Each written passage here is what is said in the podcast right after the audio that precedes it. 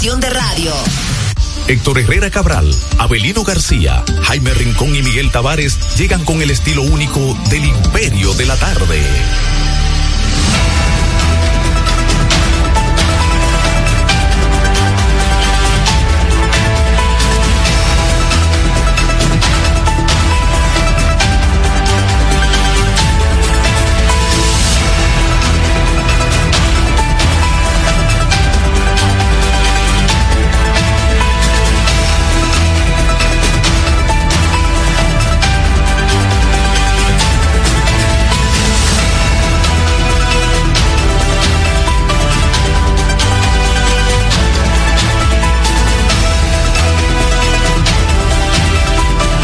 Aquí estamos en el Imperio de la Tarde a través de la señal de la roca en este lunes 30 de octubre de este año 2023. Son las tres, un minuto en toda la República Dominicana. La temperatura está en 31 grados con una sensación térmica de 39. Agradecemos a los que están desde ahora y hasta las 5 de la tarde en vivo en los 91.7 de La Roca, los que también están a través de Tuning Radio con ese mismo dominio de La Roca FM, los eh, también que se colen en la página web de la estación, larrocafm.com.de, aquellos que están también ahí en el canal de YouTube Héctor Herrera TV. Agradecemos como siempre y recuerden que si no lo han hecho, se suscriban. Si lo hicieron, pues activen la campanita y si ya lo hicieron, pues compartan el contenido y denle a me gusta. Los amigos de Instagram, arroba el imperio 917, los amigos de Facebook también que están en Héctor Herrera Cabral todos ellos son grandes amigos con lo de las tres de la tarde, de los de las tres de la tarde que nos acompañan. El señor José Cáceres, Avelino García, el señor Héctor Herrera Cabral, en la parte técnica está el señor Genao, José Miguel Genao, Miguel Tavares conversando con ustedes. Vuelvo y repito, agradecemos que siempre estén ahí pendientes de todo el contenido del estilo único de este su imperio de la tarde penúltimo día del mes de octubre ya se fue prácticamente y entonces eh, aquí está el equipo completo, sí señor. José hoy vino con su bola de lanzar béisbol, vino con su mascota y Abelino también anda ahí con todos sus documentos. Eso quiere decir que el programa va bueno de la Herrera. ¿Cómo es? Mascota, pelota. Ah, sí. Pero estoy viendo como unos cuadros de caja ahí. estoy viendo, me recuerda cuando me dieron contabilidad de costo, porque ahí veo este eh, las líneas de activos, eh, la línea no, no, eso no, buenas tardes. la línea del capital. Aquí yo tengo lo que los votos que sacaron los partidos pelota. Ya. Lo que rebotan ya. en cada elecciones. Ya. Lo que sacaron en el 96, en el 2016, lo que sacaron en el 20. ¿Eh? Ya. Bueno, señores, breaking news. Buenas tardes, jóvenes. Breaking news. Este, eh, bueno, Aristide Victoria Yep, quien fue presidente del Senado de la República, eh, y senador por la provincia de Hermanas Mirabal.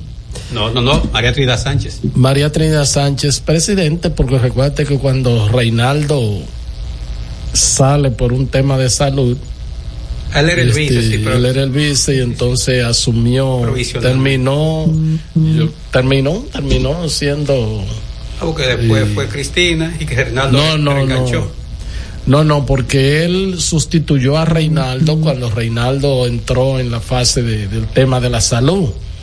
Recuerda eso. En la etapa inicial. Él lo hizo, sí, sí, lo hizo. Lo hizo, o sea, fue, asumió la presidencia del Senado. Y lo que, si la mente no me es infiel, Reinaldo no volvió. no, no volvió. Él terminó siendo presidente del Senado. De hecho, él fue el que llegó. En funciones. Él fue el que le puso, creo que, no, él no fue el que le puso la banda presidencial, sino le entregó la banda presidencial. Al presidente Medina. Al presidente del Senado. No, Medina. Para que le entregara al presidente. Cuando Reinaldo buscó la, nominación, Cristina Pero es que, el presidente la dejó. No, se le entregó a, se le entregó a, Eduardo Estrella. Sí. sí. bueno, pero. no salió en público porque se la llevó el presidente. Pero lo que dice es que la, las, los motivos dice que. Eh, no, es más retajíla. Dice que no. Bueno, aquí una, más, más más corta lo que dice es que son motivos por espacio de índoles profesionales, dice, personales y familiares que requieren de su tiempo implicando eso, que no poder. No, pero eso es viejo, esa es la del 6 de marzo. Ah, esa es la del 6 de marzo. Él dice que en el 6, el 6 de marzo que él no quiere la subsecretaría general, que a él lo eligieron Ah. cuando cuando Pochi y Familia. entonces la de ahora, ¿qué es lo que dice? La de ahora es una retajila, él la entregó el 23 del 25 de agosto, pero no se había publicado. Mm. Pero es medio farsante ese, No, Victoria no, no, Ye, pero espérate. Porque él estaba recibiendo gente en estos días de ese ¿Cómo- partido. ¿Cómo así? No, recibiendo comisiones, como si hubiera sido miembro. Pues Bueno, pero, ¿Y cuándo fue que él renunció? dice él, la publica el 25 de agosto y hoy estamos a 30. De Entonces, si- octubre, Si, tú renunciaste el 25 de agosto, ¿qué tú haces hoy jodiendo con una carta? dos meses y cinco días. Eh, ¿Qué se mueve ahí? Hay que ser responsable. Y entonces, ¿qué es lo que él dice? Porque yo me, me enredé en la pata de los caballos con la otra reciente. ¿Qué es lo que él dice? ¿Qué es lo que Él dice? hace un recuento para publicar. Dice que llegó cuando en 1963 en Playa Caracoles. Mm, sí. Ahí se envolvió. Arrancó por ahí. No, porque es una, él hace un recuento, dice yo soy fulano de tal. Sí. Es un hilo de 18 tweets. Ah, fue por hilo. Sí, entonces él dice yo vine con, con Camaño Mm. en, No, con Manolo, en 66. Comanolo en el Su 63. papá fue Mi- constitucionalista. lo menciona, mi papá fue constitucionalista, diputado y yo ingresé. Los dos hermanos. yo ingresé al. PLD en el 82, fui eh, eh, cargador de agua en ese tiempo. Ah, pero dame noticias. Yo... Te estoy dando noticias, No, no, no, la historia que tú, lo, que era Entonces, Él se montó un helicóptero y tú Llegaron al poder en el 96, no le tocó nada, yo te estoy Mm. resumiendo. En el 2000 él, él presidió algo que se llamó Algo Morado, Cruce con Mm. Enamorada. Y bueno, que en el 2004 eh, llegaron, él fue coordinador operativo en la provincia Mm. de la campaña de Leonel, le dieron el cargo de, de, de gobernador provincial. Pregúntame a mí quién, quién se lo cargó en ese tiempo. No, no, no, no. Pregúntame quién 2000 se lo cargó. Espérate, te estoy la- Pero- pero- 2004 le dieron el cargo de gobernador. En el 2006 él no aspiró a senador, ahí metieron al Puma de contrabando y lo rompieron. En el 2010 él fue el candidato y ganó. Entonces ahí dice que es senador de la República del, del 10 al 20. Al 20, así fue. se lo echó eh, al hombro políticamente Félix Bautista. Este. Es- muy amigo de su padre. Entonces la, la renuncia que, que alega, o sea, que, porque tú lo que dices está bien, yo, él, él, él, él, él define el fui. No, no, no, no, no, no, no. No, yo fui esto, El pasado, yo, el pasado. yo fui el otro, pero y no es eso, o sea, yo fui, eso no es lo que tú dices, que yo Sí, fui. Entonces, entonces, mira, después que él hace todo en 2021 apoyó a la aspiración del actual secretario Charlie Mariotti, fue escogido por el comité político como vicesecretario, me asignó renunció. oficina, la Secretaría General, cumpliendo las tareas asignadas por razones familiares, Personal. imprevisto y vaina de esa. En marzo renuncié y entonces el último tuyo él termina y dice, hago de conocimiento público mi carta de renuncia del PLD depositada el 30 de agosto del 2023. Hace do- dos si, meses. Si tú renunciaste, coso. Bueno, que no salió. ¿Eh? Que no salió para el paso que él va a dar, que se sepa, no, ya él había renunciado, como eso no se divulgó. Pero se le aceptaron la renuncia. No, pero ahí, ¿cómo- ¿y qué vas tú a hacer una gente? ¿Eh? Dije que, pero no, eso ¿Una pregunta? Y Sí, ¿y cómo ¿Qué que? tú crees? A, a esa edad no ¿Qué sé. tú crees? No, pero. No, porque yo digo es que tú no puedes ser eh, así, Herrera. Si tú renunciaste, renunciaste. mm, pero el que no había salido. Como que no había salido. Mira, Miguel, no había salido, No, entonces no, uno no, para no. los fines. Es lo que, es lo que procura ahora es, ya yo soy agente libre, le dijo hace dos, a- dos, dos meses, y entonces aquí estoy.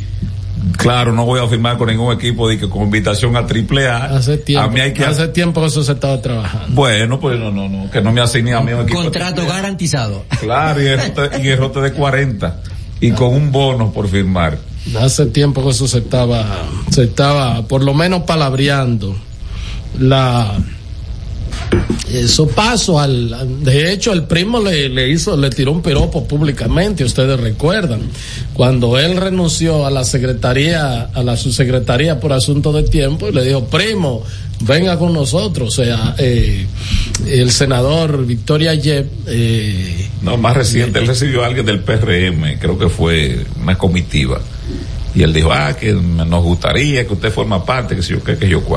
Pero me dicen que realmente eso, que a propósito, creo que va a pasar por aquí en el transcurso del programa, el amigo Ricardo, pero me dijeron que eso lo trabajó Chu. Son, son con provincianos. Sí, son con provincianos, sí es. De manera que aparente no fue, no fue el primo, sino fue Yo pienso que eso lo trabajó Chu y lo refrendó el presidente. No, porque es así, el presidente que da el, el visto bueno. No, que si soy yo, ¿Mm? si soy yo. No, no, no, no.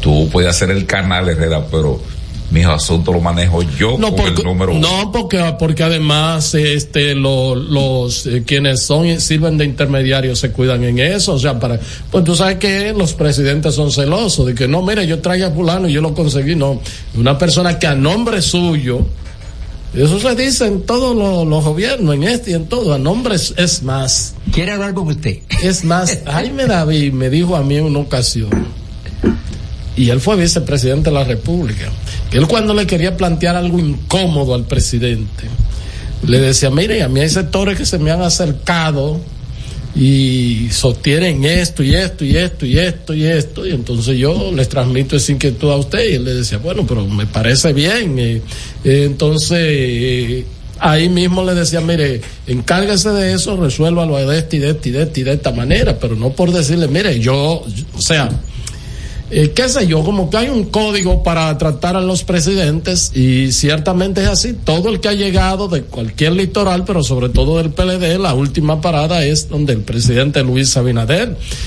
eh, porque él es el presidente y líder del PRM, no es el presidente del PRM es Paliza, él es el líder del PRM. Y el armador. Y, y es el presidente. el presidente de la República. Y nadie se está yendo allá por afinidad de ideas. No, no, claro que no, claro que no. Que me dicen a propósito, yo no sé, Abelino que escucha un programa muy popular por la mañana, me dicen de que eh, el amigo Valentín este tuvo una intervención no vale ahí la pena, vale la pena. y cuando le preguntaron sobre los motivos y la afinidad ideológica de que más de alto que un chico de que un, de que un helicóptero por ahí de que se mantuvo comenzó come, Po, ¿cómo se llama? po, Ucrania está al lado de, de, de Rusia sí. de, de Ucrania pasó a Alemania Alemania eso, vino al Caribe ya- ya me llamaron varias gente decírmelo.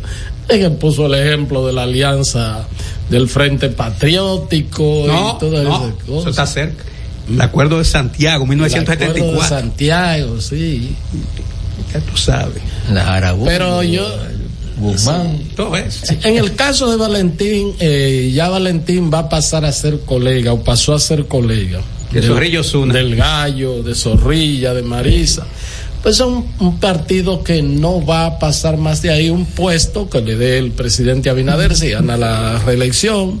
Igual que como se lo va a dar al gallo, quizá él sea de otra cosa, al, al- a la gallina y al caballo también. y la vicecanciller que esté ahí viajando Entonces, eh, eh, Nicaragua. bueno, entonces buscándolo. eh, yo pienso que es así y cuando venga ya otra oportunidad, cualquier otro partido van a van a girar, es es lo mismo porque el último partido que yo creo creo que es lo último como partido político que se va a formar aquí, que es la Fuerza del Pueblo.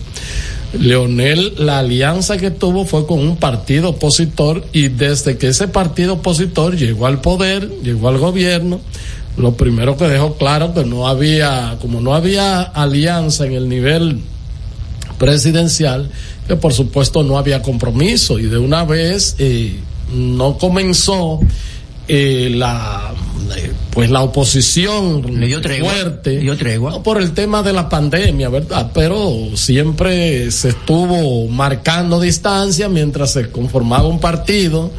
Eh, claro, yo creo que sin, sin, sin sobreestimar, yo creo que la única persona ya en condiciones de crear un partido eh, partiendo de la nada, valga la aclaración, eh, la única persona es Leonel Fernández, así, digo, un partido en Pero esas pudo haber sido, pudo, creo que de, de todos los que están merodeando en la política creo que a Julio César le sobraba el talento para hacer un partido arrancando de cero, porque él tiene todavía una juventud y los cambios en política no son como aquello cuando Juan Bosch fundó al PLD en el 73, que los procesos eran mucho más lentos, había que madurar más.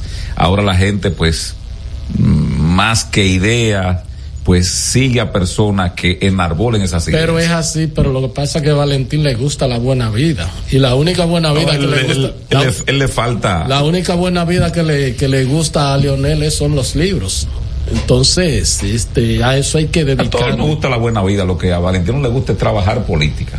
Y le gusta, bueno, hay una oferta ahí tendida. Y creo que es lo que ha hecho es, diríamos, no preservarse, sino blindarse.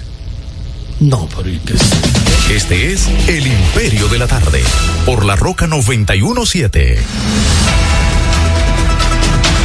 Bueno, pues formalmente buenas tardes a Héctor Herrera Cabral, que coordina el espacio, ya lo escuchamos, a Miguel Tavares, también lo escuchamos, al colega José Cáceres, eh, medio lo escuchamos ahí rápido con un, haciendo un paralelismo ahí entre la pelota y la política, como dijo esa, esa luminaria del- de la comunicación, Jackie Núñez del Risco.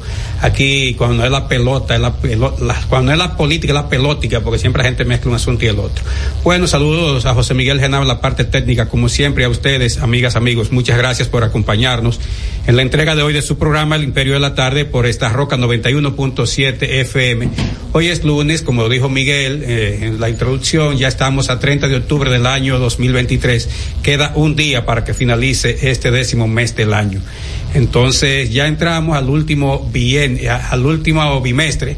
Eh, y que entonces estará muy marcado ya por todo lo que es la publicidad y el ambiente navideño, que siempre la gente, dice que la cuestión está mala, pero la gente se la busca ahí porque hay que finalmente dentro de las amarguras endulzar un poquito la vida, entonces la gente hace mucho lío y engancha, lo cual está muy bien, porque eso, esa es el espíritu de los pueblos, no dejarse eh, derrotar ni sucumbir, sino mantenerse a flote a pesar de.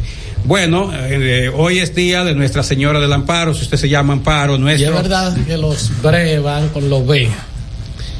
La gente dice eso y que, empieza a beber y que desde, No, aquí, aquí no tiene nada que ver con eso. No, hay que ver lo que pasó ahí en la zona colonial. En la Eso para ahorita. No, por ahí no fue bebida, no. No, eso fue yo, ahí yo estoy yo de acuerdo con Abelino. Ahí fue, no De fue todo. bebida. La gente está drogada. Fue un combo, fue un nadie, se- Para- na- para nadie se encarama a un balcón ajeno. en eso, como el hombre araña, por ahí tú tienes que No, ya un balcón ajeno. Tienes que además, estar ¿no? bien jompeado. Pues yo te voy a decir una cosa, yo hubiera vivido ahí la entrada a balazo. Y yo tengo un la entrada a balazo, ese es mi casa. No, tú No, vas. por eso no. Tú No, no, no, no, yo estoy ahí y ese es mi casa, yo le entraba a balazo. a mí me importa. Ya veo que tú estás muy molesto. Sigue con la Sí. efeméride. No, no, no, Dejamos porque eso tú para- puedes- puedes- Dejamos eso para ahorita que te conozco. Pero que tú puedes tener una casa. Estados Unidos tiene eh, una Pero tanta. no, acuérdate que tú estás un medio de comunicación, los Ah. pensamientos, no como dijo una No, joven. a balazo le entro. Así yo, y no, no, no, no, no, no, no, No, no, no, no, porque no, no, no, la, la comunicación, Abelino, lo que tú piensas y lo que tú podrías decidir son cosas tuyas, Sí, pero hay que pero, respetar el claro, micrófono. claro. Como dijo una sujeta en un programa que ella, cuando algunos motoristas le atraviesan, que ella, lo dijo, Sí, sí. que ella piensa tirarle el carro. Arriba. Sí. Sí, pero eso no. No. No, Miguel, pero espérate. No, no, no, no. Pero Deja- vamos a la Eh, efeméride. deja Sí, por de favor. eso, al margen de eso de las efemérides, tú dices que la gente piensa siempre eh, que no no solamente una- lo dedica a los. Hay una buena parte de la dominicanidad que, que bebe Pero yo he visto, siempre. yo he visto la excepción porque yo he visto una. Dice, una- dice bien Borrojas que en diciembre o, o en las fiestas navideñas de ahora en adelante beben los novatos. No Bueno, sé pero, pero, pero yo te digo a ti que eso depende, o además del nivel socioeconómico, pues yo he visto los integrantes de una peña, que creo inclusive hasta que tú Ah, no, participas en radio. ella.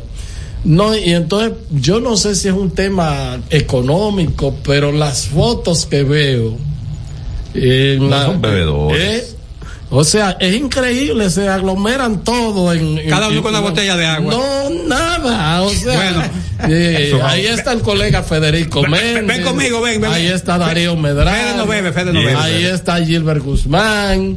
Ahí está eh, el Bebo. Y entonces, pero yo digo, caramba, porque mandan la foto y, y no hay. Tú deberías acompañarlo. Eh, no, tú pero eres yo, muy clasista, pero, pero no muy han clasista. invitado para- Pero, y- pero ¿y cómo puede ser incluso? Ven conmigo, ven conmigo, de ese chisme, ven conmigo, ven. ven. carajo y qué Bueno. yo. Estás escuchando El Imperio de la Tarde por la Roca 91.7. En una fecha como esta del año 1796 ocurrió un acontecimiento sumamente interesante. 200 esclavos negros de la parte española de la isla dieron su grito de libertad bajo la sombra del ingenio azucarero de Nigua, propiedad del duque de Aranda, uno de los eh, funcionarios españoles que estaba dedicado a la producción de azúcar para mandarla a Europa. Entonces se produjo esa sublevación de negros esclavos en el ingenio de Nigua, que hay, hay algunas ruinas que algunos gobiernos han querido eh, pues mantenerlas, hay, hay eh, instituciones que aprovechan para que los estudiantes conozcan esto y esa- clase de historia van y la dan allá, eh, la UAS, algunas veces creo que la UNFU también, y otras universidades, lo cual está muy bien. Ojalá que los liceos y escuelas se animen para hacer lo propio y nuestros estudiantes conozcan esa parte de nuestra historia. En el año 1820 fue instalada la Diputación Provincial de Santo Domingo de conformidad a la Constitución Española. Recuerden que éramos dominio de España para entonces, en el 22 cuando comienzan los haitianos. En el año 1865 murió en Santo Domingo el diplomático, legislador y expresidente constitucional Benigno Filomeno de Rojas, era de Santiago. En el año 1927 falleció en Santo Domingo la señora María Gregoria Sánchez. ¿Cuál era el, mérito de ella? Bueno, era la hija, la primogénita de Francisco del Rosario Sánchez, el padre de la patria. En el año 1963 fracasó en la base aérea de Santiago de los Caballeros un contragolpe de Estado para reponer en el poder al depuesto presidente Juan Bosch, encabezado por el general Pedro Santiago Rodríguez Echavarría y Marino Vinicio Castillo. Vincho fue, siempre recuerdo que yo digo, para un golpe de Estado se necesitan tres factores. Unos militares ambiciosos, un político, o sea, un, intelectual o varios intelectuales y, eh, y alguien que, y unos periodistas No, pero no, no, pero si no, vamos a pedir una pausa o algo, pero y, no, y- pero y unos ¿qué es periodistas o alguien ligado a la comunicación que a través de la radio, televisión o los periódicos, todos juntos, pues fomente esas ideas. En el año 1989, el presidente de entonces, Joaquín Balaguer, dispuso la creación mediante el decreto 423-89 del, pre- del Premio Nacional de de Literatura. Fue un acierto del doctor Balaguer porque eso es un estímulo a los intelectuales. En el año 2009 falleció en Santo Domingo a la edad de 109 años la señora Otilia Luperón, última nieta de la espada eh, restauradora General Gregorio Luperón. Fue una longeva, se le dice así cuando la gente vive más de 90 años, longeva, pues imagínense, murió a los 109 años. En el año 2012, el expresidente Leonel Fernández hizo su declaración jurada de bienes por un monto de 14 millones 263 mil pesos, la que depositó la Tesorería Nacional, Dirección de Persecución de la Corrupción Administrativa y la Procuradu- Procuraduría General de la República. En el año 2019, el ex Grandes Ligas, David Ortiz, reveló que la investigación privada hecha por el ex comisionado de la Policía de Boston, Ed Davis, no descubrió ninguna evidencia de que el atentado no estaba dirigido en su contra, el atentado de junio del año 2019. En el año 2019 falleció, falleció en Santo Domingo un día como el de hoy, a la edad de 90 años, el empresario Mario Lama, propietario de una de las principales cadenas de plazas comerciales de la República Dominicana. Ese es don Mario Lama, el de la plaza del mismo nombre. En el año 2020, el presidente Luis Abinader, en una fecha como esta, justificó que el gobierno chino estuviera vedado para invertir en áreas estratégicas del país como telecomunicaciones, puertos y aeropuertos, alegando los lazos y la relación especial que mantiene la República Dominicana con los Estados Unidos. También en una fecha como esta del año mm, 2020, el gobierno dominicano, el presidente Abinader ya firmó un acuerdo con la empresa farmacéutica británica AstraZeneca para adquirir 10 millones de vacunas contra la pandemia del COVID-19 para aplicarla a 5 millones de personas. Nos cubiaron, hay que decir. Finalmente, en una fecha como esta del año 2020, la Cancillería Dominicana informó que analizaba la posibilidad de trasladar la sede de su embajada en Israel de Tel Aviv a Jerusalén, siguiendo los pasos del presidente de Estados Unidos Donald Trump. Un, un desacierto del presidente Abinader, que estaba recién entre- estrenado casi en el poder, porque eso no había que alborotar las avispas y mantener las relaciones de la mejor manera con el mundo del Medio Oriente y con otros países que no estaban de acuerdo con ese movimiento que hizo el presidente Trump. Ni siquiera eh, parte de los israelíes estuvieron de acuerdo. Entonces, en nuestro país, eso le iba así, no, no es bueno que se meta porque uno se busca como Estado, no como presidente, sino como Estado, algunas situaciones inamistosas, como se dice en el mundo diplomático. Escuchando El Imperio de la Tarde por la Roca 91.7.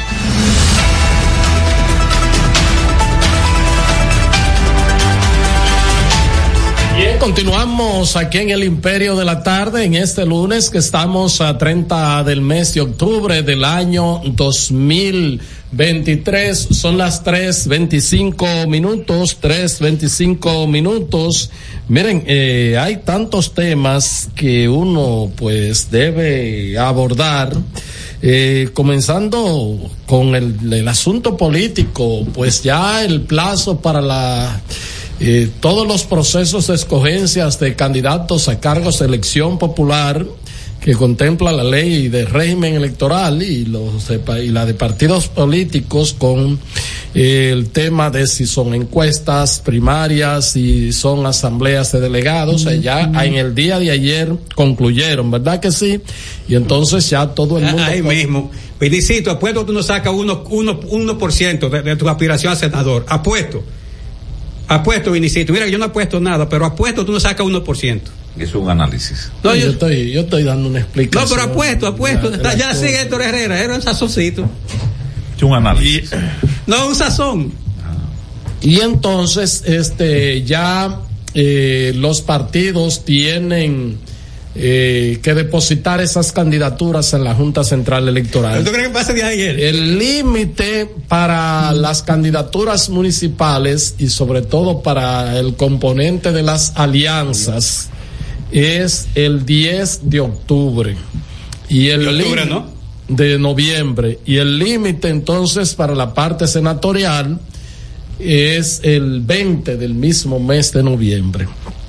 Vistas así las cosas, ya todos los, todos los partidos, eh, por supuesto, cerca de una veintena de los emergentes, minoritarios, como usted quiera llamarles, eh, eh, arrimados del poder. Escúchame, como compañero tuyo aquí, coordinador que tú eres del programa, quita ese eufemismo, no te dejes engañar. Quita eso, emergente, partidos minoritarios. Es un eufemismo. Bueno, pues así todos eh, prácticamente, salvo algunas excepciones, proclamaron la candidatura del presidente Luis Abinader. Este Leonel Fernández también por su partido Fuerza del Pueblo. Abinader fue el, también el sábado por el PRM, fue proclamado eh, por la asamblea, ¿verdad?, de delegados y bueno, él no estuvo presente, fue a Santiago para la eh, Benberria que tenía Valentín allá. No. Y, y entonces. No, acto este, de proclamación eh, conducido por el gran amigo nuestro, Rubio el Rubio Charlie. El Rubio Charlie. Sí. sí, sí. Eso yo no lo entendí. ¿Quién? ¿Cómo es? Lo de la ausencia del presidente en el Sheraton. Ah, ya. En lo de su partido. No, pues no voy a Porque él no dividir. tenía necesariamente que estar ahí, para él era más emblemático el tema Valentín, ¿tú me entiendes? razón. No, pero, pero vamos a verlo desde el punto de vista eh, político, político, político. Santiago, eh, le estoy dando un golpe al PLD, ¿verdad? Este, un, se crea un partido y me va a proclamar a mí. Eh, eso desde el punto de vista, porque ya él lo que tenía que celebrar con el PRM lo celebró, porque eh, cuando ganó las primarias dio un discurso y todo eso. Si no hubiese sido, si no hubiese coincidido con el acto de Valentín, él evidentemente que hubiese ido a esa asamblea. Además, a él era que lo iban a proclamar. Él no fue a la mayoría de las asambleas eh, que lo proclamaron. Entonces, este. Él fue a la de Didíes. Fue a la de Didier. Y, y también fue la de Zorrillo Zuna. Yo digo este fin de semana nada más. No, porque este Didier fin fue de la otra también. Este fin de semana lo proclamó el Partido Reformista, ¿Y el lo PRI? proclamó el PRI, lo proclamó No, no, El espera, espera. PUM. el PUN, lo proclamó. Eso, eso es el primo, eso es Trajano Santana y dos hijos grandes no, que tiene. pero yo, No, y ahí hubo noticias. En la proclamación del PRI. del PRI. Sí, se perdieron seis celulares y 35 mil pesos. Entre toda la dirigencia fue lo que, lo que reunían en los bolsillos. Eh, y a propósito de que Yo hubo, creo que una- hubo una sobrevaluación, no de los celulares, porque Si no es efectivo. Dije de lo- sin, sin, sin clasificar a nadie, los muchachos que están en las esquinas haciendo eh, eh, delivery de motoconcho tienen dos celulares, porque tienen uno para la, para la esposa, entonces dejan uno clavado en el celular ahí porque montas una chancharita que es el que le dan. No, pero ¿y qué es esto, por Dios? Pero de los celulares en el PRI que se perdieron seis, yo no tengo la menor duda de que eso fue así, Herrera. Ahora, de los 35 mil pesos, yo no creo que ahí nadie... Estás escuchando El Imperio de la Tarde por la Roca 91.7. Bueno, eh, el, el tema es, yo sí creo que se perdieron, porque creo que había como 20 o 30 gente que estaban como 10 mil pesos cada uno. Me parece que No, lo- no, no, no, no. lo cal- Los 35 mil es para ir más adelante, lo- decirle, mira, ah, bueno, ya para facturar Está eso, sobrevaluado. sí. A lo mejor, a me- ¿Quién fue la víctima? No fue colectiva. no fue colectiva. ¿Cómo es? Fue, fue colectiva. o sea, No fue nadie- una persona de 35 Cada mil. No, no, nadie, no puedo ni, ni traer, no lo tiene. Pero me dicen también de que, aquí hubo una división en ese partido, porque me dice que tiene 11, su dirección nacional son 11 gente, y que cinco dirigentes y medio fueron al, al, al Tribunal Superior Electoral para oponerse a la alianza. O sea, del PRI. Son 11 y que cinco dirigentes y medio. Julio sigue el amigo tuyo. ¿Mm? Julio Jiménez, sigue el, el amigo tuyo. Julio, Julio. No, la verdad que no, no, no creo, no, no me he comunicado con él, no sé, pero lo que me dijeron sí que son que alrededor de cinco dirigentes y medio fueron a- al No, tribunal. no, si no, Superior. pues la gente no se acuerda por la mitad. Con once. Estás escuchando El Imperio de la Tarde por la Roca 91.7. Juanchi, dime a ver. Oh, tranquilo, aquí en lo mío, organizando la bodega. Mira todo lo que me llegó. Epa, pero bien ¿Y ahí. tú qué? Cuéntame de ti. Aquí contenta. Acabo de ir con mi cédula a empadronarme. ¿Empadro qué? ¿Y qué es eso? Mira, hombre, eso es que te inscriben para votar por tus candidatos de RD, pero desde el exterior, como si tú fueras a votar allá, pero viviendo aquí. Porque, ajá, uno vive aquí, pero el corazón lo tiene allá. ¡Sabroso! Pues llévame contigo que yo no me voy a quedar fuera. Vamos. Julia, busca tu cédula que vamos allí a empadronarnos. Empadrónate por la patria que llevas dentro. Junta Central Electoral. Garantía de identidad y democracia. Palabras de Tony Peña, leyenda del béisbol dominicano. Papá Dios me dio un sueño y yo dije que nada iba a ser un obstáculo para yo llegar a realizar mi sueño. Era que yo quería ser un jugador de béisbol. Yo me tracé la, esa meta. Y si yo pude, siendo un campesino, ¿por qué ustedes no pueden? Sea usted el guía de su comunidad. De vuelta al barrio, un proyecto especial del Ministerio de Interior y Policía.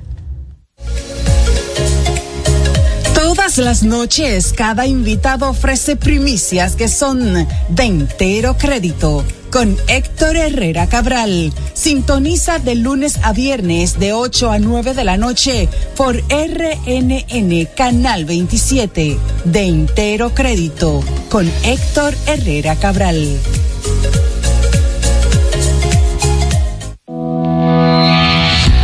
Racing tenemos la solución al problema del tren delantero de tu vehículo. Más de 30 años de experiencia nos hacen especialistas en tren delantero, amortiguadores, cremalleras, puntas de ejes y rodamientos. Visítanos en cualquiera de nuestras dos sucursales en Villajuana, calle Progreso con Arturo Logroño número 3, esquina Puente Hermanos Pinzón, y en la calle Manuel Ubaldo Gómez número 213. O llámanos al teléfono 809-814-6050. Ah, y no olvides seguirnos en nuestras redes sociales, arroba Jeffrey Racing. Jeffrey Racing, tu solución. Y siguiendo con el City Tour de la Gran Manzana, a la izquierda los mejores pasteles en hoja de los Heights. A nuestra derecha venden un sancochito calientico como la isla Very Good. Y al frente, el banco que llegó a los países para estar más cerca de los suyos. Porque donde haya un dominicano, ahí van a estar con él. Único banco dominicano en Nueva York. Banreservas, el banco de todos los dominicanos. Señor constructor. En el FOPECOMS seguimos avanzando y ahora estamos más cerca de ti en nuestra sede principal de la avenida 27 de febrero 272 esquina Rosa Duarte para servirte mejor y garantizar la protección de los trabajadores de la construcción. Recuerda que cumpliendo con la ley 686 garantizarás el futuro de tu servidor y el crecimiento de la nación. Fondo de pensiones de los trabajadores de la construcción más que pensión. Cada historia tiene un principio, pero el de AES Dominicana se sigue escribiendo. Hoy celebran 25 años generando buenas energías en el país, creando soluciones inteligentes y sostenibles para proteger la naturaleza e impulsar la economía naranja a través del talento joven dominicano. Y aunque se sienten orgullosos del presente, les emociona el futuro que juntos vamos a generar. Continuemos escribiendo esta historia. AES Dominicana, acelerando el futuro de la energía juntos. Este es El Imperio de la Tarde, por la Roca 917. En El Imperio de la Tarde, la cita con el periodista Nelson Encarnación. Más de 20 periodistas o corresponsales de guerra han sido asesinados durante los bombardeos masivos llevados a cabo por el ejército israelí en la franja de Gaza, lo que pone de manifiesto el serio peligro que corren los informadores cuando tratan de documentar la historia de lo que no ha debido ser. Los agresores generalmente quisieran que no hubiesen testigo de sus tropelías para que la historia se escribiera a la manera que ellos quieren. En este caso, los israelíes ven a los periodistas como parte de los combatientes de Hamas, precisamente por esa conducta de no querer dejar testigos o evidencias. Sencillamente el sionismo es criminal al cubo. Termina la cita. Estás escuchando El Imperio de la Tarde por la Roca 91.7. Sin embargo, yo creo que el, el peligro que tenemos, que corremos en República Dominicana los periodistas, es la complacencia. Hemos perdido sentido crítico y yo creo que debemos de recuperarlo y el que mantenemos debemos de fortalecerlo debemos de insistir más en la comprobación de los hechos, o sea, de los datos, de las informaciones que se suministran, y no aceptarlas como verdades de por sí. O sea, la voz oficial es la voz oficial, pero siempre el periodismo tendrá que ser un contrapeso del poder. Esa es una de las funciones que el periodismo no puede canjearla, aun cuando se desempeña en democracia y aun cuando las instituciones sean fuertes. E insisto, el periodismo es un contrapeso del poder y debe de tratar en la medida de lo posible de ofrecer una versión la versión más aproximada a los hechos y no necesariamente esa versión coincidirá con la que proviene del poder ya sea el poder político, ya sea el poder económico. O sea que esa esencia del periodismo, esa esencia crítica, Héctor, no debe de perderse, debe de mantenerse y no es tan difícil cuando se desarrolla en una democracia como la República Dominicana. Este es El Imperio de la Tarde, por la Roca 917.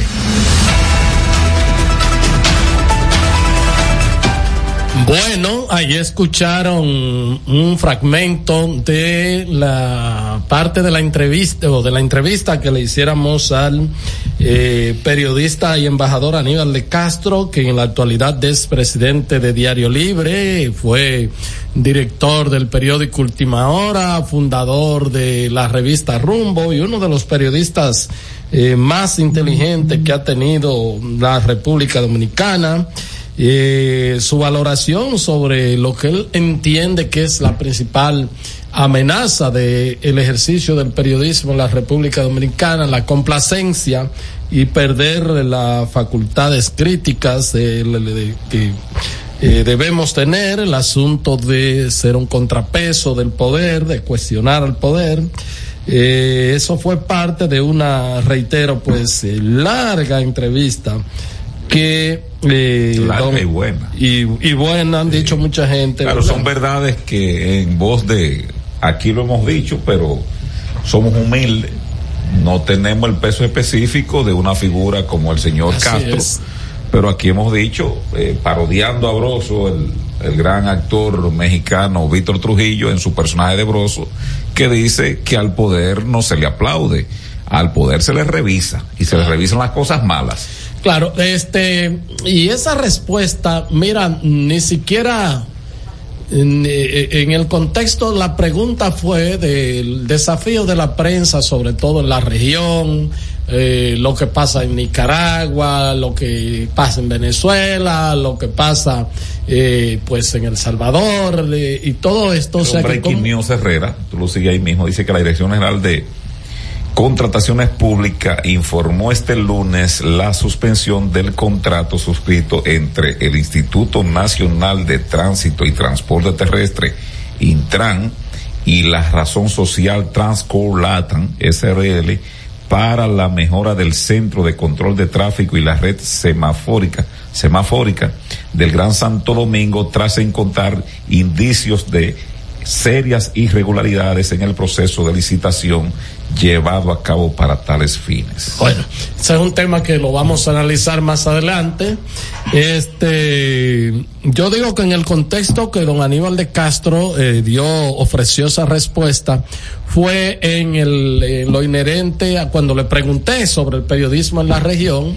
Y él habló un poco de lo que estaba pasando y dijo que en el caso de la República Dominicana hay una libertad de, prensa y de expresión más que eh, pues suficiente. Sin embargo, él ahí fue que entró en esa parte de una crítica muy aguda que le hizo, bueno, pues a lo que a quienes estamos ejerciendo el periodismo aquí en la República Dominicana y reiteramos es actualmente presidente de Diario Libre y es una persona que además de fue embajador por 20 años y un periodista que dirigiendo medio tuvo sus choques, o sea, él rememora ahí el choque que tuvo con el gobierno de Salvador Jorge Blanco a tal punto que le hicieron un bloqueo económico eh, con la publicidad.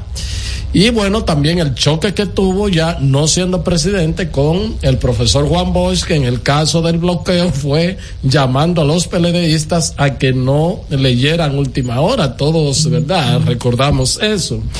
Y yo pienso que, uf, eh, aparte, qué sé yo, recibí muchos mensajes, muchas llamadas. Todavía hoy estaba recibiendo otras llamadas, o sea, llamadas y mensajes de colegas periodistas que todos, todos han coincidido, incluyendo muchos que están en el ejercicio, en periódico, en otra parte, han coincidido en la veracidad, en la, bueno, pues en la contundencia de eh, esa reflexión hecha por Aníbal de Castro en el programa de agenda este fin de semana. O sea que eh, debemos revisarnos, debemos revisarnos, porque él, insisto, subrayo el tema de la complacencia. Además, dijo que ahora hay un periodismo, más adelante lo dijo que un periodismo con otro ropaje, que antes, si bien es cierto que las circunstancias que existían antes, como era el reclamo, el, el la, eh, pues la participación activa de los periodistas por eh, que se respetaran derechos civiles y políticos, libertad de expresión, libertad de asociación, de reunión, etcétera, etcétera, que se daba en un contexto de Guerra Fría, eh, pues, eh, pero que siempre al poder hay que estarle haciendo contrapeso. Dice que ahora, eh, reitero, hay un periodismo mucho más eh, light, un periodismo más económico, dijo él. Y, bueno, eh, son parte de, de, todo esto, este análisis que hizo, largo y tendido, reitero, en, un, en una pregunta sobre el periodismo de la región y el contexto de República Dominicana. Y él ahí como que, bueno, dijo, déjame aprovechar esta oportunidad para un poco yo plantear mi preocupación que estoy teniendo con el ejercicio del periodismo en la República Dominicana. De manera que eso fue una de las partes que habló Aníbal de Castro en el programa de Agenda. Eh, con relación a la intervención de, Aníbal de Castro en de Agenda del día de ayer domingo, yo comparto eh, casi todas sus reflexiones. Ya aquí había, habíamos, cuando digo aquí en este programa, las habíamos hecho, muchas de ellas, y la las habíamos socializado con, el, con nuestro público. Ahora, hay una preocupación que casi siempre tienen esos periodistas, Juan Bolívar, eh, Aníbal de Castro, su periodista de esa, eh, Osvaldo Santana, y es lo de la formación, porque eh, cuando para un periodista también tener esa capacidad de hacer contrapeso a muchas cuestiones, tiene que ser una persona que se preocupe por su formación. Un periodista, mucha, hombre o mujer con escasa formación, muchas veces, aunque quiera, no podrá hacerlo. Y aquí me remito a una respuesta que le dio eh, Mercedes Sosa a ese gran dominicano que fue que es Freddy Ginebra. Mercedes Sosa en el año 1972 vino aquí a una presentación artística y él le dijo, mire, eh, Mercedes, mire, Mercedes, usted muy, muy admirada, aquí muy aplaudida. ¿Qué puede hacer un, una persona para que tenga? Y dice, mire, lo primero es tener el talento para hacerlo. Pues si no sabe cantar, aunque tenga el buen deseo de, de, de, conquistar el aplauso, de mover a los obreros, los campesinos, que era a quienes Mercedes Sosa le cantaba, no va a poder hacerlo, usted debe, necesita el talento.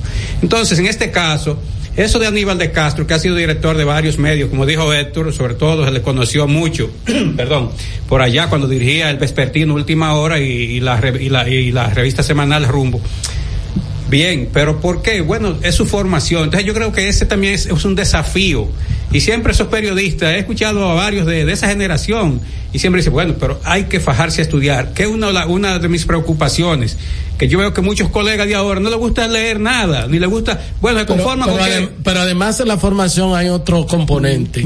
Hay otro Sí, pero- componente, eh, el asunto. Hay varios. Pero hay que formarse. Entonces, a partir de la bien, formación, ok, uno ok, tiene- pero, ok, totalmente Lo- de acuerdo. Lo, lo- lo peor Pero- es la pero- formación en gente que utilice esa formación. Claro, Que porque hay gente muy- el, el otro, el otro elemento es el elemento ético. Que eso es lo que él está señalando. Exactamente. ¿Qué de pasa? gente con talento, con formación, y lo que están aquí es, lo voy a llevar al plano que a ti te gusta ver, y lo que están es con una, como dijo Yanesia Espinal, que lo escribió muy bien, un artículo de gente, comunicadores y periodistas que hace tres años y algo, eh, su sangre era morada al, al penquismo, es decir, hay una modalidad nueva de sangre en ese momento, Y eso- morada al y penquismo. es un ¿Eh? es un número Y exponencial. ahora Miguel cambió. No, ahora es azul a Al luisismo. al luisismo. Sí. Entonces, eso es más peligroso no, que hasta la propia Sí, formación. pero yo- a- a- hay que un elemento parejo con el otro. La- el otro elemento que voy a señalar es, o sea, la ética, el respeto por el ejercicio.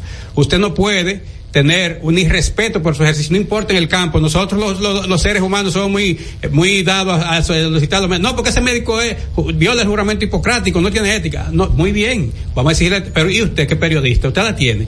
Entonces, eso tenemos que decirlo, porque muchas veces el médico no se expone tanto a la sociedad, pero nosotros sí que nos exponemos a diario, muchas veces hasta tres veces en un día. Yo creo que eh, lo que dijo Aníbal de Castro, estoy totalmente de acuerdo con él. Lo que sí, que es un problema muy complejo en el aspecto como él tocó del caso económico, porque si bien es cierto que el periodismo tiene que ser eh, un contrapeso contra el poder, en muchos de los casos, los medios también tienen que apoyar a sus reporteros. Claro. Los medios tienen que apoyar a esa línea crítica. Cuando yo voy a una rueda de prensa, hago dos o tres preguntas enmarcadas dentro Yo de le pregunté también, o sea, la, claro. la- la pregunta, yo, yo le pregunté sobre la, la línea editorial de los medios y dice que bajo ningún concepto puede estar mediatizada por el poder económico, por el poder co- político, ni por la publicidad estatal, ni nada, que es, tiene que ir de- en base a su criterio profesional, a sus valores y a su convicción. Él habla también del papel fundamental de los medios. E igual también cuando le pregunté sobre la publicidad estatal, dice que esta debe ser, eh, pues, eh, colocada en base a la eficacia en los medios y que no tenga que ver nada con un pensamiento político ni con una posición sobre determinado tema. Él hizo la reflexión también porque se fue a la gran prensa. Una pregunta que a mí me gustaría eh, compartir, o una respuesta que me gustaría compartir con los amigos que nos escuchan es su valoración sobre la semanal que justo en breves momentos ya el presidente pues estará encabezando la que es la rueda de prensa de los lunes.